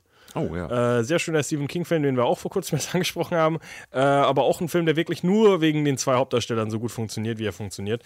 Ähm, die Chemie eben zwischen äh, dem Autor, der eben äh, ja quasi Stephen King spielt, äh, im, äh, im Wald von, der, von der Straße abkommt und dann von zufälligerweise seinem größten Fan, der verrückten Kathy Bates, ähm, dann entführt wird in sein Haus und äh, was am Anfang noch Liebe für ein äh, gemeinsames Hobby ist, wird schnell zu absoluter Wut, als sie merkt, dass er doch selber gar nicht so ein großer Fan von seinen eigenen Werken ist. Und ähm, Kathy Bates hat irgendwie ein bisschen Probleme, so die Charaktere des Buches und äh, die richtige Welt auseinanderzuhalten und beschließt dann, du bringst meinen Charakter im Buch um, ich bring dich um. Sehr schöner Film, also wer Ich den noch nicht sagen, gesehen den, äh, hatte ich nicht auf meiner Liste, weil ich noch nicht geguckt hatte, aber der begegnet mir momentan immer häufiger. Es ist ein sehr, sehr cooler Film, auch nur wenn wenn es nur die ein paar Szenen sind. Äh, also selbst, also selbst wer sich jetzt von dem ganzen Film nicht unterhalten fühlt, selbst die, die Perversion und die Klaustrophobie in dem Film funktioniert sehr gut. Ähm, und jetzt, wo wir gleich bei brutal sind, springe ich direkt noch einmal zu einer ganzen Filmreihe, die wir ganz Oh. schnell hier ansprechen können. Äh, erster Film ist gut. Zweiter Film liste ich immer noch als einen der schlechtesten Filme, die ich je gesehen habe. Saw hatten wir schon. Und der dritte Film ist äh, verwirrend. Ey, warte mal, jetzt gibt es noch einen vierten? Weiß ich gar nicht mehr. Die Reihe, die Rede ist von Cube. Ah, ja, ja, ja. Spielt äh, nicht nur in einem Raum, sondern in ganz, ganz vielen, aber mit sehr wenig Schauspielern. Hast du den eigentlich schon gesehen? Nee. Okay. Äh, Du Cube, hast mir, glaube ich, schon 400 Mal erzählt, was passiert und worum es geht. Ja, Cube ist ja auch eigentlich ein Film, ja gut, wenn man nicht auf Horrorfilme steht, wahrscheinlich nicht. Ich, gut, wobei ich sagen muss, ich, Alle Filme. Achso, ja, dann hol mal Cube nach. Okay. Äh, Im Cube geht es im Endeffekt darum, äh, wenige Charaktere wachen eben in einem, äh, ja, in Würfeln auf und äh, wissen nicht genau, wie sie da hingekommen sind, wie sie wegkommen, etc. Wird auch nicht wirklich erklärt in dem Film, muss man schon mal sagen. Spoiler Alert, am Ende weiß man nicht wirklich, was jetzt genau passiert. Ähm, die klettern dann auf jeden Fall von Raum zu Raum und merken, irgendwie sind sie in einem riesigen, riesigen, großen Rubik's Cube, der irgendwie dann doch kein Ende findet und sie kommen da irgendwie nicht weg und sie versuchen halt selber rauszufinden, wie dieses ganze Gerät funktioniert, damit sie sich befreien können.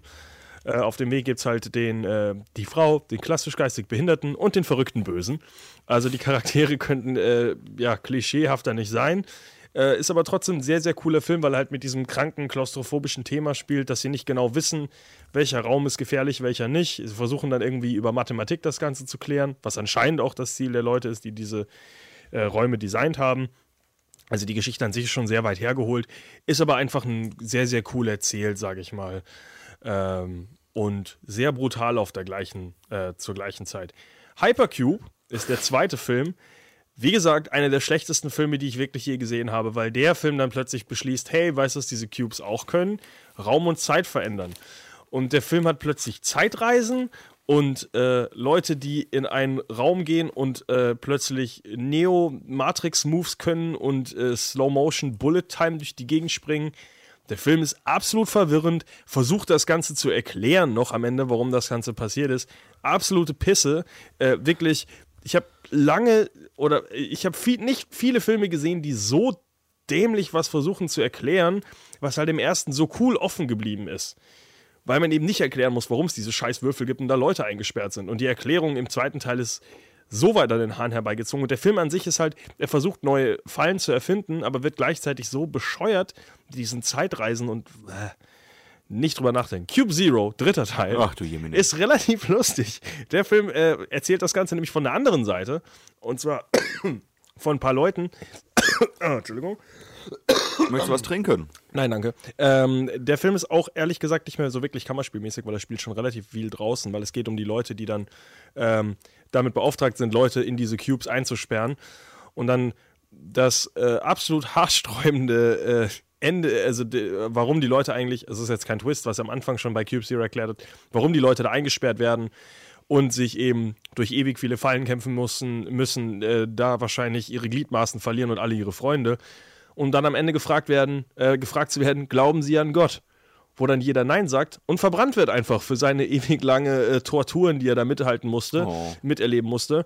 Und ähm, ja, einer der Leute, der da, äh, also einer der Wächter quasi, die damit beauftragt sind, ständig Leute zu verbrennen, sagt sich irgendwann, hm, vielleicht habe ich hier ein moralisches Dilemma, Oh. wenn ich ständig irgendwie Leute anzünden muss, die ich nur gefragt habe, ob sie an Gott glauben. Was die, die ja Ja sagen, dürfen die leben? Das ist eben der Twist, weil sie eben noch nie gesehen haben, dass jemand Ja sagt, weil da jeder halt rauskommt und sagt, wie kann es einen Gott geben, wenn ich in einen Würfel eingesperrt wurde und keinen Fuß mehr habe? Äh, oder keine Ahnung. Äh, und äh, ich glaube, der Twist am Ende war auch, die verbrennen trotzdem oder sowas. Ich weiß es nicht mehr. Äh, klingt, äh, gut ist ein sehr verwirrender Film, aber er ist trotzdem besser als Hypercube, weil er wenigstens sich selber auch nicht so ernst nimmt. Also der Film ist schon sehr bescheuert. Klingt ein bisschen äh, der dritte Teil wie Cabin in the Woods. Es ist auch so ähnlich. Muss ist jetzt sehr, sehr weil der- ähnlich. Nee, Cabin in the Woods ist äh, kein, Kein Kammerspiel. Kammerspiel. Aber weißt du, was noch ein Kammerspiel ist, was wir beide auch gesehen haben? Zeugin der Anklage?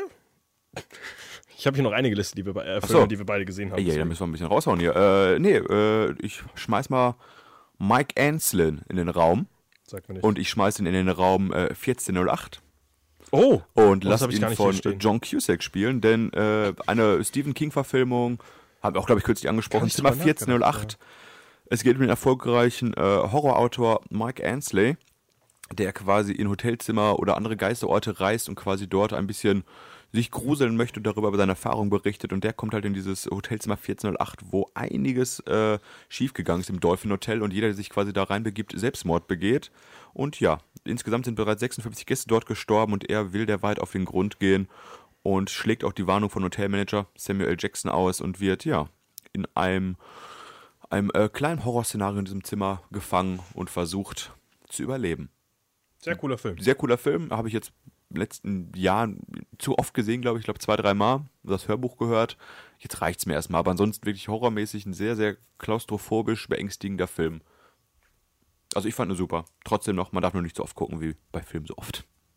Findest du? Ich finde äh, 1408 vor allem eigentlich ein Film, den man doch öfter gucken kann, weil man, weil einem beim zweiten und dritten Mal doch ein paar coole Sachen auffallen, die beim ersten Mal vielleicht gar nicht so rüberkommen. Ich habe dann beim letzten Mal aber auch mit dem alternativen Ende geguckt, was ich sagen muss, was mir gar nicht so gut gefällt wie das andere Ende. Ich glaube, es gibt vier Enden Ey, insgesamt sogar. ja, ich habe eins also geguckt, was mir nicht so gut gefallen hat. reichlich Enden gedreht damals. Äh, kommen wir zu einem Film, den wir auch beide gesehen haben. Äh, und äh, so ähnlich wie jetzt auch Zimmer 1408, was ja eine ziemliche One-Man-Show mit äh, John Cusack ist, Ja. haben wir einen Film, wo er, äh, der Hauptdarsteller wirklich nur mit einem Roboter reden darf die ganze Zeit. Oder einem Ach, Bildschirm. guck mal, gar nicht auf meiner Moon. Liste. Moon mit Sam Rockwell. Sehr, sehr cooler Sehr Film. geiler Film. Ähm, ja, ein Kammerspiel auf einem, äh, der wahrscheinlich, auf der wahrscheinlich größten Kammer in unserem Thema, dem ganzen Mond. Der Mond. ja. aber er ist halt alleine. Er ist alleine auf dieser gottverschissenen äh, Plattform und er freut sich so sehr, wenn er endlich mal wieder nach Hause kommen darf. Aber er ist nicht ganz alleine, denn er hat äh, Touchy McTouchface, Kevin Spacey als Roboterstimme mit bei sich. Im- du solltest Kevin Spacey nicht Touchy McTouchface Touchface nennen. also aktuell mit den aktuellen. bin ich nicht der Einzige, der ihn so nennt, glaube ich. Ja, Kevin Spacey, der Skandal sollte nicht an euch vergangen gewesen sein. Äh, er spricht, ich weiß gar nicht mehr, wie heißt der Roboter in diesem Film? Äh, Boah, ich würde den Marvin nennen, aber Marvin ist ja, glaube ich, per Anhalter durch die Galaxie, der depressive Roboter. Äh, ein richtig cooler Film, äh, realisiert von Duncan Jones. Kennt man, glaube ich, äh, aktuell noch durch Filme wie äh, Source Code mit Jake Gyllenhaal, Gyllenhaal und äh, der World of Warcraft-Verfilmung. Gerti. War damals, ich meine, ah danke, sein Regiedebüt, glaube ich. Wirklich sehr, sehr cooler Film mit einem richtig klasse Twist am Ende, was man so jetzt hat auch, glaube ich, nicht kommen sehen. Also ich war auf jeden Fall sehr überrascht. Und ja, es geht halt darum, dass der Mann allein auf dem Mond arbeitet und die ganze Zeit nur seiner, dem Ende seiner Arbeit dort entgegensehend nur noch ein paar Wochen hat, er bis er auf die Erde zurückgehen kann und er muss halt den Mond abernten. Jeden Tag, Tag für Tag seine Routine, Fließbandarbeit machen und ja, umso näher aber das Ende seiner Arbeit rückt, umso mehr Zwischenfälle äh, kommen, die ihn doch etwas zweifeln lassen daran, ob er es jemals überhaupt auf die Erde zurückschaffen darf, kann, wird. Ja, würde ich jetzt auch gar nicht so viel spoilern, aber sehr, sehr, sehr cooler Film. Also Ja. definitiv ein Blick wert. Vor allem Sam Rockwell halt, der sich da, der, ja, der alleine mit sich selbst spielt. Genau, also äh, das macht man auf dem Mond so. Und was du natürlich vergessen hast, du musst, äh, was wir ansprechen müssen, Duncan Jones heißt in Wirklichkeit Zowie Bowie. Saui Bowie und ist der Sohn gewesen von, äh, oder ist der Sohn von äh, David Bowie. Richtig. Äh, aber jemand, der sich, äh, der seine Karriere machen wollte unter eigenem Namen, damit niemand sagt, du, David Bowie, mach mal meinen Warcraft-Film. Ich glaube auch niemand wollte David sagen, Bowies Sohn. äh, ich wollte auch, niemand würde sagen, Saui Bowie, mach mal Filmi. Demi. Nein, aber Komm, Er wollte- hat, er hat schon wollte einen sich- dämlichen Namen. er wollte sich auf jeden Fall nicht auf den Lorbeeren seines Vaters ausruhen. Das ist wahr und trotzdem klingt sein Name dämlich. Richtig, Duncan Jones ist ein äh, viel besserer Name. Komm, hier nochmal ein Film, den wir auch zusammen geguckt haben. Gerade mal hau ich raus. Äh, nicht zusammen geguckt, aber wir haben beide geguckt. Äh, 10 Cloverfield Lane. Jo, den habe ich auch nicht verlassen. Mein Gott, wir haben so, das sind echt viele. Die Sendung äh, wird auch länger und länger gerade, aber äh, Fortsetzung Sehr zu cooler Film, sehr, sehr Cloverfield. cooler Grandioses Marketing in der heutigen Zeit. Ein Film, der im Geheim gedreht wurde von, also mit produziert von J.J. Abrams. Der spielt in einem Bunker und ist quasi die, äh, die Fortsetzung zu Cloverfield, hat aber mit der Story des ersten Teils jetzt nicht so viel gemein, denn der Film spielt nur in einem Bunker. Das Ding ist, man weiß halt am Anfang überhaupt nicht, wie viel es jetzt wirklich mit dem alten, äh, mit dem alten Film gemein hat, weil es ja wirklich eben in diesem Bunker spielt. Wer den ersten Teil nicht gesehen hat, ganz kurz erklärt, es ist ein äh, Found-Footage-Film über ein Alien. Äh, nein, kein Alien, sondern ein Monster aus dem Aus dem Meer? Aus Pazifik, Dem, ach, genau. äh, Ozean. Ähm, Moment, das überlege ich gerade doch Eastern End. Ja, nicht aus dem Pazifik, aus dem Atlantik. Ah, so rum. Das ist wichtig. Wir wollen unsere äh, meeresbiologischen äh, Wissenssachen. Wobei, jetzt bin ich mir ehrlich gesagt auch gar nicht mehr sicher. Das Monster kommt aus dem Wasser, Egal, das kommt aus dem Wasser und greift auf jeden Fall New York an. Ähm, und macht Sachen kaputt. Und im zweiten Teil ist plötzlich so, ihr wollt Monster sehen? Wir haben hier einen Raum für euch und das Monster ist John Goodman. Ich wollte gerade sagen, äh, John Goodman als Retter quasi, denn eine Frau hat einen Autounfall und wacht dann mit zwei Männern in einem Bunker auf. Ich weiß gar nicht, wer der zweite Mann ist. War es auch Sam Rockwell? Nein, äh, nicht bekannt. Ah, nicht bekannt, ja, okay. Auf jeden Fall, äh, ja, wird sie gesund gepflegt von John Goodman, aber es äh, stellt sich heraus, dass es nicht gerade so die das friedliche Zusammenleben dort ist, denn John Goodman ist ein kleiner, kranker Psychopath, der sie festhält und nicht auch rauslässt und nicht Oh, großer, rauslassen will. Twi- großer Twist. Äh, Ist das ein Twist schon? John Goodman ist ein Psychopath. Guck dir John Goodman in echt an, mit dem würde ich auch nicht in den Raum gehen. Ja, aber wie gesagt, cooler Schauspieler, John Goodman. John Gallagher Jr. Äh, übrigens der zweite Film richtig gut.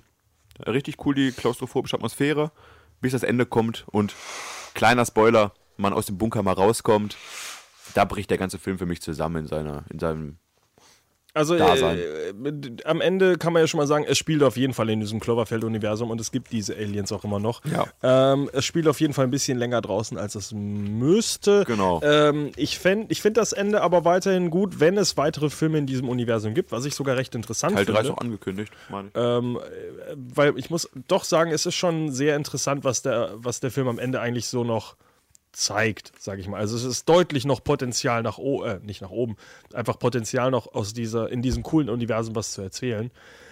Vor allem parallel jetzt zu Godzilla, King Kong und äh, Pacific Rim. Nochmal Ja. eine Reihe mit Riesenmonstern, die alles zerstören. Warum nicht? Warum nicht? Du, Ich guck's ehrlich. mal an. Wie gesagt, 10 Cloverfield Lane ist jetzt, man war vielleicht auch ein bisschen gehypt. Also wie gesagt, das Marketing war mega cool mit den, mit den Anzeichen im Trailer, die es gab und sowas. Und so eine Schnitzeljagd im Internet, wo die Leute echt hart recherchiert haben, Sachen herausgefunden haben, richtig cool. Durch eingeblendete Ziffern, die sie zusammengesetzt haben und auch, sowas. ja. Also ja, Reddit-User, Sehr faszinierend. äh, fleißige Menschen ohne Arbeit vermutlich. Also nachdem ich Ten Cloverfield Lane geguckt habe und äh, danach so ein bisschen geguckt habe über ja, Internet-Theorien und Reddit-Foren und sowas. Ja, kann Chapeau, man, Leute, kann man sich äh, eine Woche vornehmen, um da sich einzulesen. Genau. Was die Leute schon alles wissen, was äh, wahrscheinlich J.J. Abrams selber nicht mehr weiß. Ich wollte gerade sagen, aber wie gesagt, recht cooles Marketing und auch, wie gesagt, so ein Film im Geheimen heutzutage drehen ist ja noch Knorke. Äh, kleiner, schneller Film, den ich einmal noch ansprechen wollte, weil ich ihn kurz, äh, vor kurzem gesehen habe. Hard Candy. Äh, ja, äh, jetzt fällt mir sein Name nicht mehr an, das Watchmen. Ähm, Night Owl. Ach so, ja, Wie den Namen kann ich mir Herr merken. Äh, Ich kann mir eigentlich auch nur Patrick Wilson. Merlin Ackerman Äh, merken. Patrick Wilson und ja, äh, Alan, nein. Ach, jetzt fällt mir ihren Namen auch nicht. Alan Page. So, Ach. Alan Page und Patrick Wilson in einem Raum. Wird schnell geklärt, dass Patrick Wilson anscheinend gerne kleine Kinder anfasst. Alan Page ist ein kleines Kind und sagte, ah, nicht mit mir. Und äh, ja, langes äh, Dialog, Folter, Drama in einem Raum. Wer sich das geben möchte, klar, ist ein Horrorfilm, ganz lustig zu gucken. Äh, ich glaube, der Regisseur hat einen an der Waffel. Oder war das der? Habe ich jetzt irgendwie verwechselt. Egal. Habe Ah. ich nur schnell auf meiner Liste, würde ich jetzt gar nicht Ach mehr so, viel du, wo, mehr wo, drüber reden. wo, wo du gerade bei so einem Film bist, äh, kurz rausgehauen hier, aus der Hüfte geschossen, habe ich mir nicht aufgeschrieben heute. Äh, Horrorfilm Don't Breathe. Ach jo, stimmt. Äh, spielt in einem Raum, in einem ein blinder Mann wird überfallen von drei dummen Teenagern, die ihn ausrauben wollen, aber der Mann kann Karate und so wird alles ein bisschen dramatischer. Kann nicht Karate, er ist ein ehemaliger Soldat. Er kann Kung Fu und Karate und ja, der Film Der Äh, Film hat das große Problem, dass es keinen Charakter gibt in diesem Film, der irgendwie interessant ist und überlebenswert ist. Genau, selten habe ich mir in einem Horrorfilm so sehr gewünscht, dass einfach alle sterben. Aber der Hund ist süß. Der Hund ist. Und ich süß. bin mir bis heute nicht sicher, ob der wirklich gestorben ist. Ich glaube nämlich ja. Du, soll ich mal noch einen raus, den wir beide gesehen haben? Äh, ja, gerne. Äh, Cluedo. Alle Mörder sind schon da. Mit einer der dümmsten deutschen Titel, die wahrscheinlich mehrere Leute von dem Film abhalten werden, leider. Ich habe auch erst jetzt äh, in diesem Jahr, glaube ich, geschaut. Ich auch. Vor ein paar Monaten. Äh, unglaublich gut. Sehr, sehr geiler Film. Äh, Ja, ihr kennt das Brettspiel Cluedo. Es geht darum, wer ist der Mörder, mit welcher Waffe, in welchem Raum. Und ja, das ist quasi der Film zum Spiel. Äh, bevor wir darüber reden, kann ich ja schon mal sagen, es ist im Endeffekt, habe ich äh, auch so ein paar Edgar Wallace-Filme geguckt, die, äh, die man jetzt auch alle irgendwie ansprechen könnte, die wir jetzt gar nicht ansprechen. Äh, und Cluedo oder Alle Mörder sind schon da, ist die perfekte Parodie genau auf diese Art Film. Weil was in diesen Edgar Wallace-Filmen der etwas äh, verwirrte Butler ist, der immer versucht, allen Leuten äh, zu helfen in einer absolut pervers brutalen Situation, wo einfach Leute, äh, ja, Person nach Person einfach stirbt in so einem, in so einem großen äh, Schloss, ist es halt hier, ähm, ja, wird es wirklich genauso ernst genommen, wie es, äh, wie es halt einfach in echt auch wäre. Und äh, lustigerweise auch mit einem sehr äh, ja, interessanten Cast, muss ich sagen. Steve Curry ist äh, als Butler unterwegs. Steve Und Curry ist so bekannt aus. Tim äh, Curry? Äh, Tim Curry, Entschuldigung. Äh, Tim Curry bekannt aus Rocky Horror Picture Show, ne? Wow, hat der einen schlechten Meters 36 Meter-Score. Hört nicht auf den Metascore, der Film ist lustig. Auf 7,3 auf IMDb trotzdem wertesten. Achso, ja gut. Äh, am lustigsten finde ich noch Christopher Lloyd übrigens. Äh, bekannt ja eigentlich aus der Back to the Future-Reihe. Als verrückter als Professor. verrückter Professor ja auch in diesem Film. Ein extrem unterhaltsamer Film, den man auch gar nicht im Endeffekt spoilern kann, weil der Film vier oder fünf Enden hintereinander hat, Die aber auch alle gezeigt werden. die alle gezeigt werden. Äh, Es ist halt, der Film nimmt sich selbst überhaupt nicht ernst. Er weiß genau, wie bescheuert es eigentlich ist, dass Mr. Black äh, einfach äh, ein, paar Dutzend Leute äh, oder ich glaube vielleicht sogar ein Dutzend Leute wirklich bei sich einlädt und äh, sagt, ja, äh, ich habe euch alle g- ja, geblackmailt bis jetzt und jetzt habe ich euch alle hierher geholt und es ist nicht wirklich klar, warum. Und dann beginnt eben quasi ein kleines Spiel, wo irgendwie Person nach Person stirbt und niemand weiß genau, was passiert ist. Und am Ende werden, wie gesagt, alle Möglichkeiten erzählt, äh, die man sich irgendwie hätte ausdenken können, dass jeder jeden umgebracht hat, dass eine Person alles gemacht hat, dass das, alles gar nicht echt das war. Äh, FBI mit sehr involviert war. Tim Curry stellt aber so, so herrlich amüsant vor. Ja. Es, und Tim Curry eigentlich auch der wichtigste Charakter als wirklich ja verrückter, verwirrter Butler, der halt im, im Auge dieser absolut kranken Situation immer noch versucht, jedem irgendwie den Abend so schön wie möglich zu machen. Äh, mein kleines Highlight war eigentlich das singende Telegramm, das erschossen wird, ziemlich am Ende. so aus dem Ja. Nichts. Einfach so ein krasser Stilbruch, wo einfach plötzlich die Tür aufgeht, dann steht eine Person, die singt und sie wird einfach instant erschossen. Am Ende stirbt einfach jeder und es rastet aus. Äh, wo auch Nee, warte, das finde ich keine Überleitung. Egal, scheiß drauf. M. Night Shyamalan, Panic Room. Äh, Jodie? Foster und... Panic Room ist doch kein M. Night Shyamalan-Film. Echt nicht? Ist das nicht ein David Fincher-Film sogar? Ach, Entschuldigung, verwechselt. Also, nee, ist ein Fincher-Film. das ist schon, also, also das ist mit einer der schlimmsten Verwechslungen, die ich Eieieiei. David das Fincher und M. Night Shyamalan kam zu welchen. Shyamalan-Film kam Split? da? Vielleicht? Ah, ja. Passt am ehesten, ne, aber ich weiß nicht. Das auch, würde ich jetzt auch nicht als Gut, dass Elena heute nicht hier ist, das hätte mir ja Ewigkeiten vorgehalten. Ja, Panic Room. Uiuiui, das ist ja eine Verwechslung. Hast ja, du den Panic Cast gerade äh, im Kopf? Äh, Panic Jodie Room? Foster, oder? Bevor ich noch was falsch Jodie Foster. Kristen Stewart, Forrest Whitaker, Jared Leto. Ach, stimmt, ja. Äh, es geht um eben diesen Panic Room, den Frau Mutter in ihrem Haus installiert hat. Und wie es halt so ist, wenn du einen Panic Room hast, dann wird auch bei dir eingebrochen, denn irgendwie muss sich das ganze Geld ja lohnen. Und die doof, nicht, ne? beiden verschanzen sich in diesem Raum, die kleine Kristen Stewart, bevor sie halt von Vampiren angegriffen wurde. Äh, und ja, während Forrest Whitaker und Jared Leto in das Haus einbrechen, versuchen die beiden Frauen im Haus zu überleben. Hat ein relativ trauriges Ende der Film. Kann mich ehrlich gesagt nicht mehr an den Film erinnern. Ich, Ich habe ihn zwar sagen. gesehen, vielleicht sogar zweimal, aber keine Ahnung. Ich habe ihn auch zwei, dreimal geguckt, aber wie gesagt, ich dachte, bis gerade M. Night Shyamalan den gemacht, von daher. Gott, oh Gott. Äh, Die wenig David Fincher-Filme, die er noch hatten, da wird ihm doch einer weggenommen. sagt, ja, ich wollte gerade sagen, ich weiß nicht, aber auch nicht der Film, den ich am ersten mit Fincher verbinden würde. Egal. Night Shyamalan hat ihn auch nicht gemacht. Ich muss ehrlich sagen, ich habe ihn jetzt aber nur direkt mit Fincher verbunden, weil wir ja äh, ein Wir eine- Blick hinter die Kulissen ein Referat gemacht haben und ich wusste noch, dass äh, Panic Room, also dieses, äh, dieses äh, Bild, dieses Posterbild auch auf jeden Fall Was auf- ich- auf die Collage, die ich zusammengestellt habe. Photoshop-Collage wirklich drauf war. Wo ich aber keinen M. Night Shyamalan-Film eingebunden äh, gebunden habe. Aber egal. Ja, Ich wollte ich auch nur kurz äh, in den Raum schmeißen, den Film, denn ich habe noch zwei, drei richtig gute Filme, die ich ausführlich ansprechen wollen würde. Äh, ich habe noch zwei, äh, ja, die ich jetzt, auf- ja, zwei, die ich wirklich ansprechen möchte. dann Wir waren gerade bei sehr brutalen Filmen. Ja, Filme, die interessante Geschichten erzählen, traurige Enden haben. Wir kommen zu einem Film, wo nach äh, 90 Minuten im Endeffekt fast gar nichts passiert ist. Oh. Äh, ein Film, der sich im Endeffekt nur so ein bisschen im Kreis dreht und auf der gleichzeitig aber trotzdem sehr unterhaltsam und sehr komisch wirkt. Äh, von einem Regisseur, der heute überhaupt nichts mehr kann. Clerks. Ach du Jemine, habe ich gar nicht. Kevin Smith. Clerks von Kevin Smith, ein Film, der komplett in Schwarz-Weiß umgesetzt wurde. Ich habe bis heute nicht genau verstanden, warum. Äh, ich glaube, weil das er Überwachungskameras Ach, ja, weil das ja stimmt, äh, weil nur über Überwachungskameras hätte es nicht funktioniert. Aber es ist halt dieser Stil ähm, von den Überwachungskameras, stimmt, das war's. Äh, sehr, sehr coole Geschichte mit, äh, es passiert halt wirklich nicht viel in diesem Film. Es hat, äh, es gibt nur die beiden äh, Hauptdarsteller, die ich jetzt einmal ganz kurz die Namen nochmal raussuchen muss, weil die fallen mir nicht direkt ein. Ähm, Jay und genau. Dante, Dante und Ran, äh, Randall und Dante. Und äh, Dante hätte eigentlich gar nicht arbeiten müssen, aber sein Kollege hat sich krank gemeldet, also muss er äh, eben mal wieder ran in seinem Kiosk und hat überhaupt keinen Bock eigentlich. Und Randall ist der Typ, der nebenan in einem Videostore arbeitet und seinen Job so, also so unernst nimmt, dass er eigentlich die ganze Zeit nur bei seinem Kumpel ist und überhaupt nicht mehr sein, äh, in seinem äh, Haus, in, in seiner kleinen, in seinem kleinen Shop da aufpasst. Jane Silent Bob natürlich damals, glaube ich, eventuell sogar das äh, Debüt gefeiert. Kevin Smith natürlich als Silent Bob, der auch äh, hinter der Kamera als Regie aktiv war.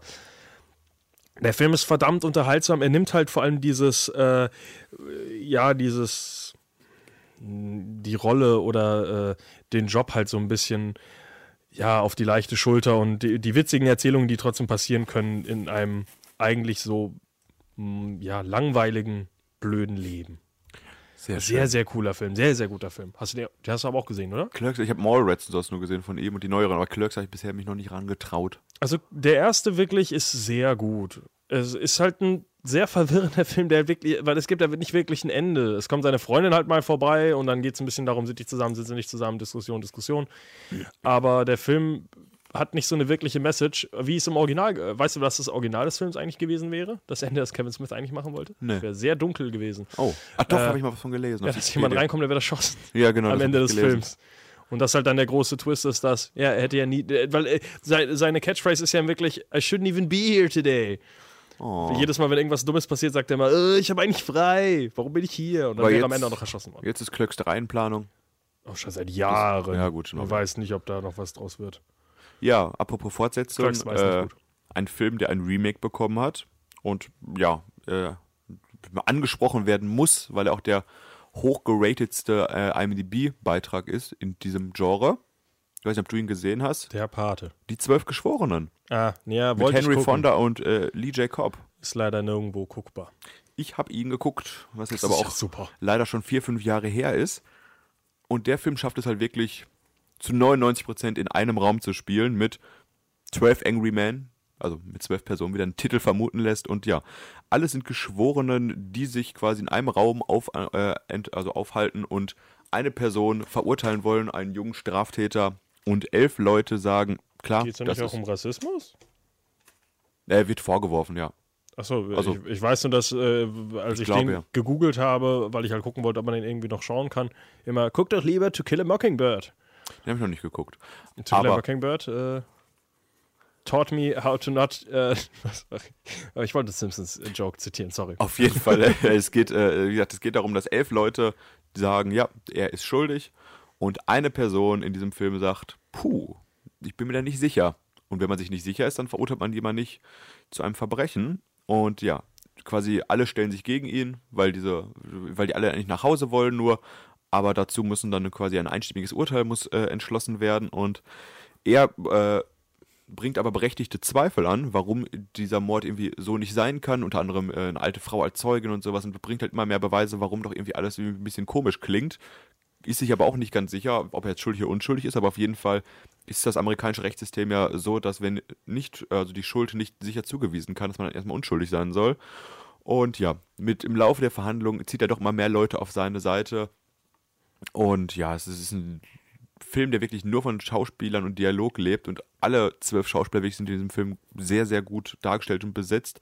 Das Ganze basiert auf einer einstündigen Fernsehsendung, äh, wo dann hinterher der Klassiker raus äh, geremaked wurde und also für einen Schwarz-Weiß-Film aus der Zeit wirklich heute noch unglaublich spannend fand ich und wirklich super, super zu gucken und ja, nicht ohne Grund bei IMDb unter den Top 10, glaube ich, gelistet. Dann habe ich eigentlich nur noch einen Film, den ich ansprechen würde. Wie viele Filme hast du denn noch? Ich habe äh, zwei, drei, wovon ich zwei ansprechen wollen würde. Ich kann mal kurz reinschmeißen. Der eine Film ist A Symbol, von dem hast du wahrscheinlich noch nie gehört. Nein. Habe ich vor ein paar Jahren auf dem Fantasy Filmfest gesehen. Ist ein asiatischer Streifen und der ganze spielt in einem komplett weißen Raum, in dem ein Mann ohne Erklärung in einem bunten Pyjama ist und an jeder Wand, also an der ganz, an allen Wänden befinden sich äh, kleine Engelpenisse, auf die er drückt und äh, lustige Sachen passieren dann. Sinnlose Sachen, komplett abgedrehte Sachen, wie teilweise es fällt auf einen Toilettenpümpel raus oder eine 3D-Brille oder er wird von Sushi bedeckt. Und ja, er geht quasi den ganzen Film an diese, diese Engelpenisse durch und versucht aus diesem Raum zu fliehen, wo er ohne Erklärung drin ist. Und der Film ist, ja, für einen asiatischen Film, muss man sogar sagen, noch abgedrehter, als man es von diesen verrückten Asiaten kennt. Unglaublich lustig. Ich habe den Film meinem Bruder letztes Jahr auf DVD nochmal geschenkt, weil er auch ein großer Fan des Films ist. Wer mal etwas unglaublich witzig abgedrehtes aus dem asiatischen Raum sehen will, Symbol ist eure Schreibt man Wahl. das? Symbol. Ach, einfach wie das Symbol Genau. auch wirklich. Okay. Äh, weiß nicht, vielleicht hast du schon mal das Cover davon gesehen. Also auf jeden Fall eher eine, also ich glaube, der geheimste Tipp, den wir heute raushauen können, weil ich weiß nicht, ob dieser Film in Deutschland irgendwie Anerkennung oder hat abseits von diesem Filmfestival.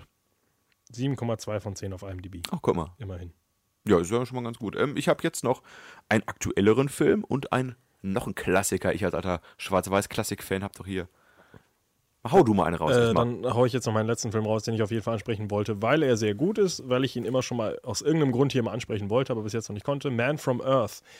Ein Film mit einem relativ unbekannten Cast, äh, der wirklich auch nur in einer Hütte spielt. Ähm, ja, so einer kleinen Hütte im Wald. Und es geht im Endeffekt darum, dass ein äh, Professor sagt, ja, ich habe genug, ich äh, setze mich zur Ruhe, ich fahre ein bisschen weiter, äh, ich, äh, ja, keine Ahnung, ich suche mir jetzt einen neuen Job. Dann sagen seine ganzen Kollegen und Kolleginnen, was? Wir verfolgen dich wie irre Psychopathen und kommen in deine äh, Waldhütte, in der du gerade offensichtlich am Ausziehen bist und versuchen dich dazu überreden, äh, dazu zu überreden, da zu bleiben. Und äh, in dem Gespräch mit dem Kollegen finden sie dann irgendwie raus, also versuchen halt rauszufinden, warum er denn so früh schon abhaut, weil er ist ja auch noch so jung und es ist nicht so wirklich verständlich. Und äh, irgendwann erzählt er den, ja, seinen Kollegen, dass er ja äh, tausende von Jahre alt ist. Ich glaube, äh, ja, also, also tausende von Jahre auf jeden Fall alt. Und ähm, er bleibt im Endeffekt an jedem Ort nur so lange, wie halt äh, die Leute ihn in Anführungszeichen akzeptieren und sobald sie irgendwie rausfinden, dass da ein bisschen was komisch ist, dass er nicht altert, ähm, zieht er weiter. Deswegen bleibt er immer so ungefähr 10, 15 Jahre an einem Ort, bevor er wieder Trauriges verschwindet. Schicksal. Und dann sagen die Leute, dann fangen die natürlich an zu lachen, weil es sind ja alles äh, Wissenschaftler und Professoren und intelligente Menschen, die sagen, ach, du Schelm, jetzt fang wieder an zu arbeiten. und ähm, ja, dann beginnt eben eine sehr lange, lange interessante Diskussion mit, während, wo er eben quasi beweist oder zumindest zu beweisen versucht, dass er wirklich äh, einige tausend Jahre alt ist.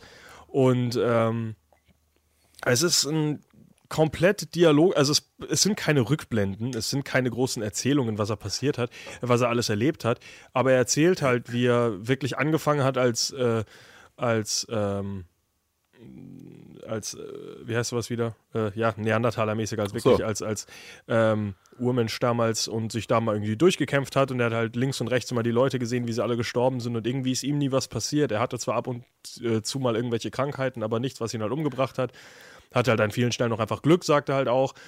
Und äh, wo der Film dann ein bisschen komisch wird, ist, wo er dann wirklich irgendwie in allen wichtigen Sachen in der Weltgeschichte so ein bisschen seine Finger drin hatte, die Jesus getroffen. Vielleicht, nee, ich glaube, er war sogar Jesus. äh, ganz komisch. Äh, also ein äh, bisschen seltsame Sachen dann auch. Und äh, natürlich glauben ihm einige von seinen Kollegen überhaupt nicht. Erzählen halt, also sagen halt alle, was, was das für ein Stoß ist. Und andere Leute, ähm, die, äh, ja, ein paar sagen dann einfach, er versucht noch ein bisschen die Leute zu unterhalten, bevor er sie jetzt endlich verlässt. Und, Löst der Film denn auf? Mal gefragt, ob das war es, ob er einfach ein verrückter Mann ist?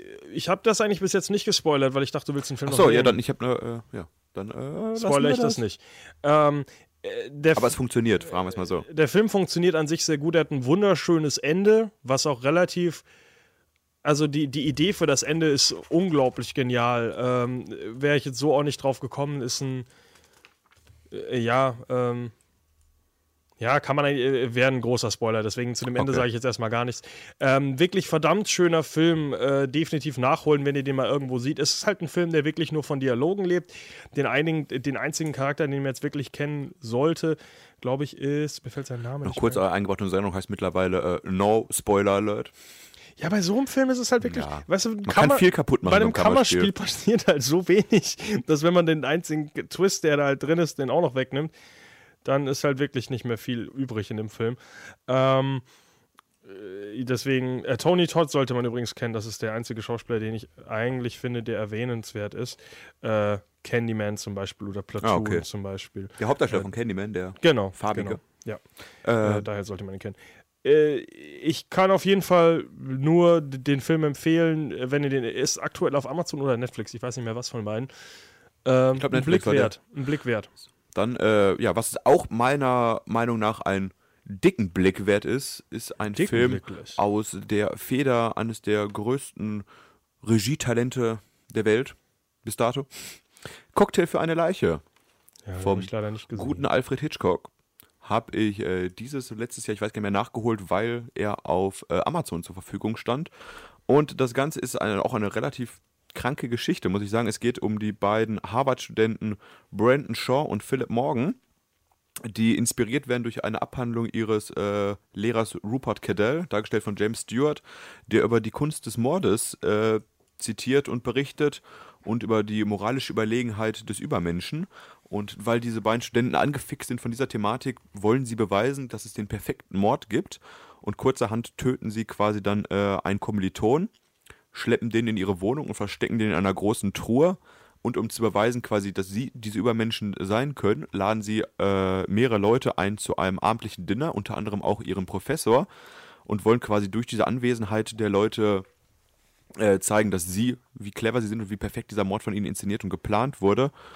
Und ja, im Laufe des Abends werden die beiden aber immer weiter, also so arrogant, dass der Lehrer ihnen langsam auf die Schliche kommt. Und sie verzetteln sich ein bisschen in ihren Erzählungen und ja, sp- spielen, also machen quasi viele Anspielungen auf diesen Mord und philosophieren über mit ihrem Lehrer auch darüber, wie denn so ein Mord äh, umsetzbar wäre. Das Coole an dem Film ist halt auch nicht nur, dass er wirklich, wirklich äh, krank pervers äh, diese, äh, diese, diese Mordlust quasi darstellt und auch die Dialoge, das sie repräsentieren. Äh, der Film funktioniert auch quasi ohne Schnitt, also er spielt quasi nur in einem Essenszimmer und einem Nebenzimmer Und Hitchcock hat den Film komplett mit äh, unsichtbaren Schnitten gelöst. Sprich, es gibt Schnitte, aber die werden alle immer versteckt und verdeckt, sodass das Ganze wirklich ein einabendlicher Besuch, ein Abendessen ist, von vorne bis hinten an einem Stück erzählt, grandios dargestellt von allen Schauspielern auch und ja, nicht ohne Grund auch ein kleines Meisterwerk der Filmgeschichte. Also wer es noch nicht gesehen hat, Cocktail mit einer Leiche. Ich habe auch lange gebraucht, ihn zu gucken, aber hat sich komplett gelohnt, den zu gucken. Wirklich, Momentan wirklich auf keinem super. Streaming-Dienst verfügbar. Schade. ich ihn geguckt. Also den kann ich dir und allen Zuhörern wärmstens empfehlen. Cocktail mit einer Leiche, Alfred Hitchcock. Fast so gut wie 12 Angry Men. Also das sind meine beiden Klassiker mit, äh, mit Recht. Ich habe jetzt noch einen, den ich ganz kurz noch vorstellen will, aber wohl dich noch mal fragen nach einem Film, den du irgendwie auf deiner Liste nicht drauf hattest, dass obwohl er so heiß begehrt und beliebt ist, der Kreis. Ach, ja. Ah. ja. Drückst du dich da vor Ich es ehrlich gesagt vergessen, äh, dass du das angesprochen hast. Ja, der Kreis, äh, glaube ich, die erste Kritik, die ich für deinen Blog geschrieben habe. Und die, Oder mit, die zweite. mittlerweile erfolgreichste täglich noch äh, zweistellig gelesen. Mehrere tausend Male im Jahr. Keiner weiß warum. Keiner weiß warum. Ja, der Kreis, äh, relativ unbekannter Cast. Ich glaube, man kennt nur äh, die eine Darstellerin, das muss ich jetzt nochmal ganz kurz gucken, die aus Dexter auch, die äh, stirbt. Die Schwester? Äh, nee, nee, das ist ja Jennifer Carpenter. Ähm, Du meinst Rita? ja, genau. Nein, n- doch, ja, wie heißt sie denn nochmal? Das ist die Äh. Frau, die vom, die mit dem Zodiac Killer nicht ganz so warm wird. Richtig. Äh, ich versuche es hier irgendwie gleichzeitig rauszufinden. Äh, ja, Circle spielt im Endeffekt äh, in einem riesengroßen Raum. Ähm, so, wo ist sie jetzt hier? Ich finde sie nicht. Scheißegal. Ihr kennt niemanden in diesem ganzen Film. Es ist halt eine relativ kleine Indie-Produktion. Äh, äh, in einem großen Raum, äh, wo ganz viele Leute auf äh, kleinen roten Kreisen stehen, in einem Kreis. Ich glaube, es sind am Anfang, weiß ich gar nicht, 100 oder sowas. Und irgendwie alle, äh, ich glaube, alle jede Minute oder alle 60 Sekunden äh, gibt es ein Voting. Und äh, dann müssen alle eben in diesem Kreis die haben, also es ist ganz komisch gemacht, also die haben ein Interface vor sich, das aber der Zuschauer nie sieht. Das Da also waren die Kosten dann doch sehr nicht mehr. independent gemacht. Und zwar können sie dann alle aussuchen, wer in diesem Raum äh, sterben muss. Am An und wenn sie eben niemanden auswählen, dann ist es zufällig, wer stirbt. Und am Anfang wissen sie natürlich auch gar nicht, worum es geht. Also die wachen da alle auf, alle sind am Stehen, alle können sich aus dem Kreis nicht rausbewegen. Und, Warum äh, nicht? Weil Aliens. Ach, okay. Äh, weil Magie. War das ein Spoiler? Und, äh, ich glaube, das kommt. Ja, es ist im Endeffekt scheißegal, was das Ende des Films Ach, ist. okay. Weil, äh, es geht ja mehr um die, um die Diskussion und die Ideen, wie Demokratie funktioniert.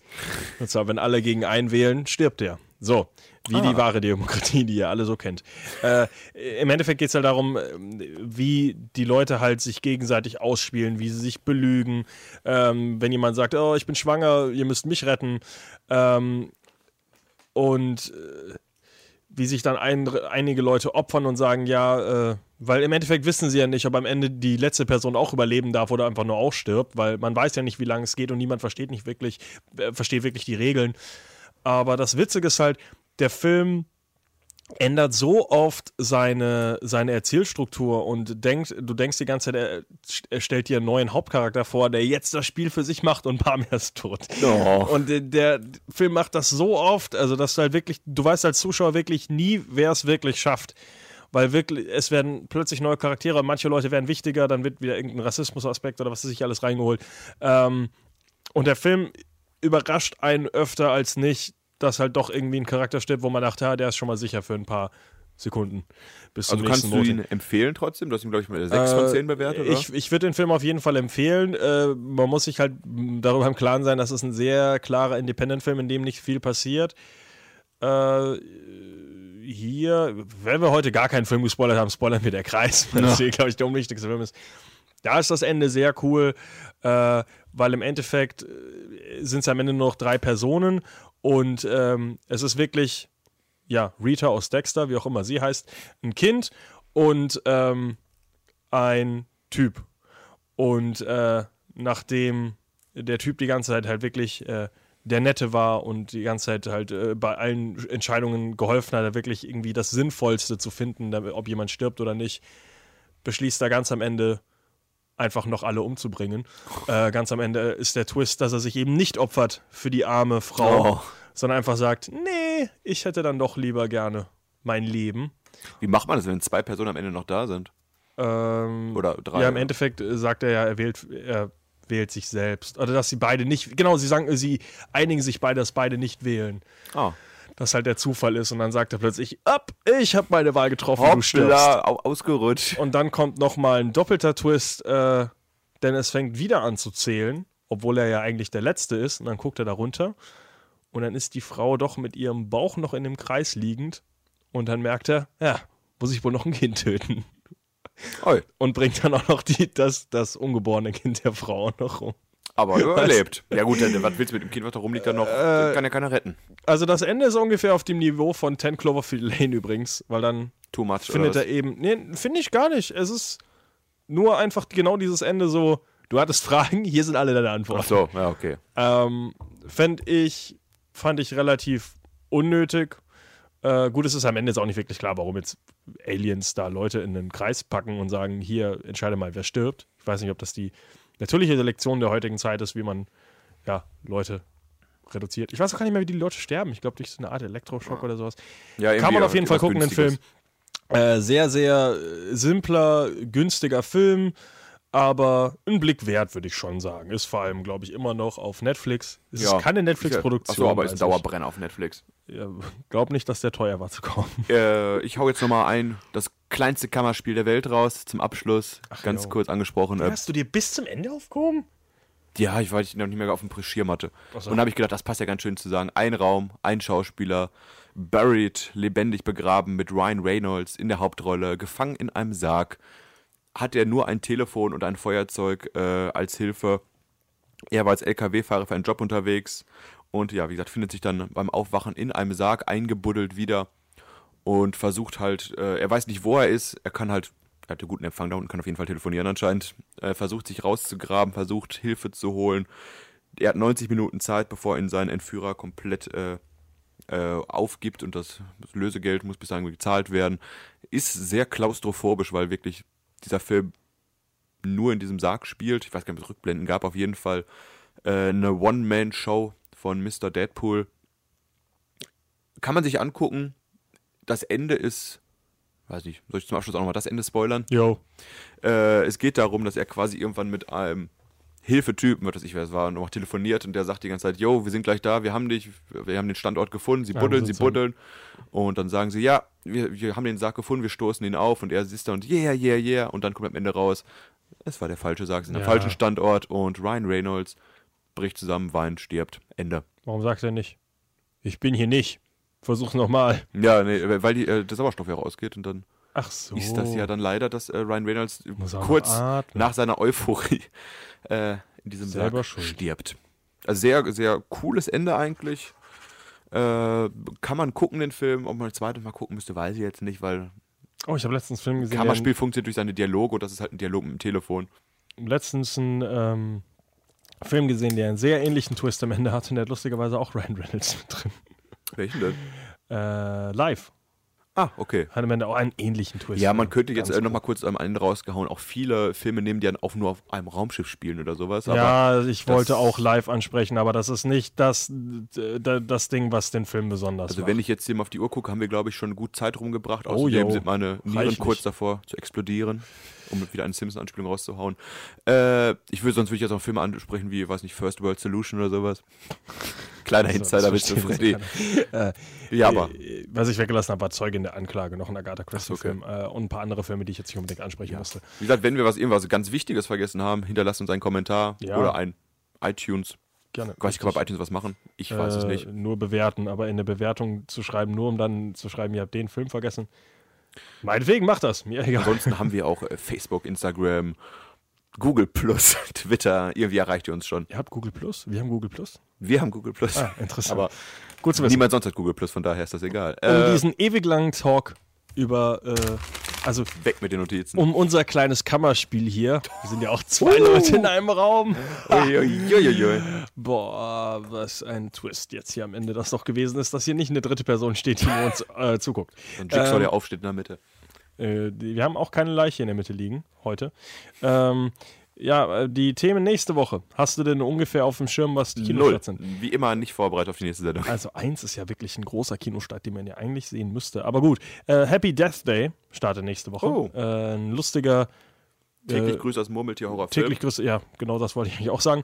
ähm, außerdem äh, The Big Sick, einer der äh, bekanntesten, also erfolgreichsten oder zumindest kritisch erfolgreichsten äh, Romantikkomödien Oh. äh, letztes Jahr, der sich jetzt auch mal in die deutschen Kinos schleicht und der wahrscheinlich größte Kinostart, nee, nicht wahrscheinlich, der größte Kinostart nächste Woche, Justice League, Oh, ist schon soweit? kommt in die deutschen Kinos. Oh, worüber reden wir denn dann? Äh, ich glaube, wir hatten schon einen DC-Talk, ich bin mir ziemlich sicher. Äh, aber ich bin mir ehrlich gesagt nicht ganz sicher. aber ich habe, ich denke, wir werden nächste Woche über Zack Snyder sprechen Oh, cool. und seine Cooles äh, Thema. lange Karriere. Äh, man muss dazu ja sagen, dass er nicht den ganzen Film Regie geführt hat. Er hat Durch ja, den Selbstmord seiner Tochter hat er das ja abgegeben am Ende. richtig, an Joss Whedon. Der aber weiter Writing Credits, sogar nee, Regie Credits gekriegt auch. also offiziell, glaube ich, ist immer noch Zack Snyder halt. Ja, aber ich glaube, er ist ein Co-Regie oder so. Ja, was gelistet. Dazu äh, nächste Woche mehr recherchiert. aber äh, ich dachte, man könnte trotzdem dem guten Zack Snyder, damit er auch mal wieder was Positives in seinem Leben hat, machen wir Oh. mal eine Sendung über ihn oder Ja, ich sagen, eine steile Karriere, äh, ging steil bergab. Also mal. Ja, dazu aber nächste Woche mehr. Und danke fürs Zuhören. an Danke fürs. Zuhören, vielleicht nächste Woche auch wieder mit Elena. Mach's gut, ciao.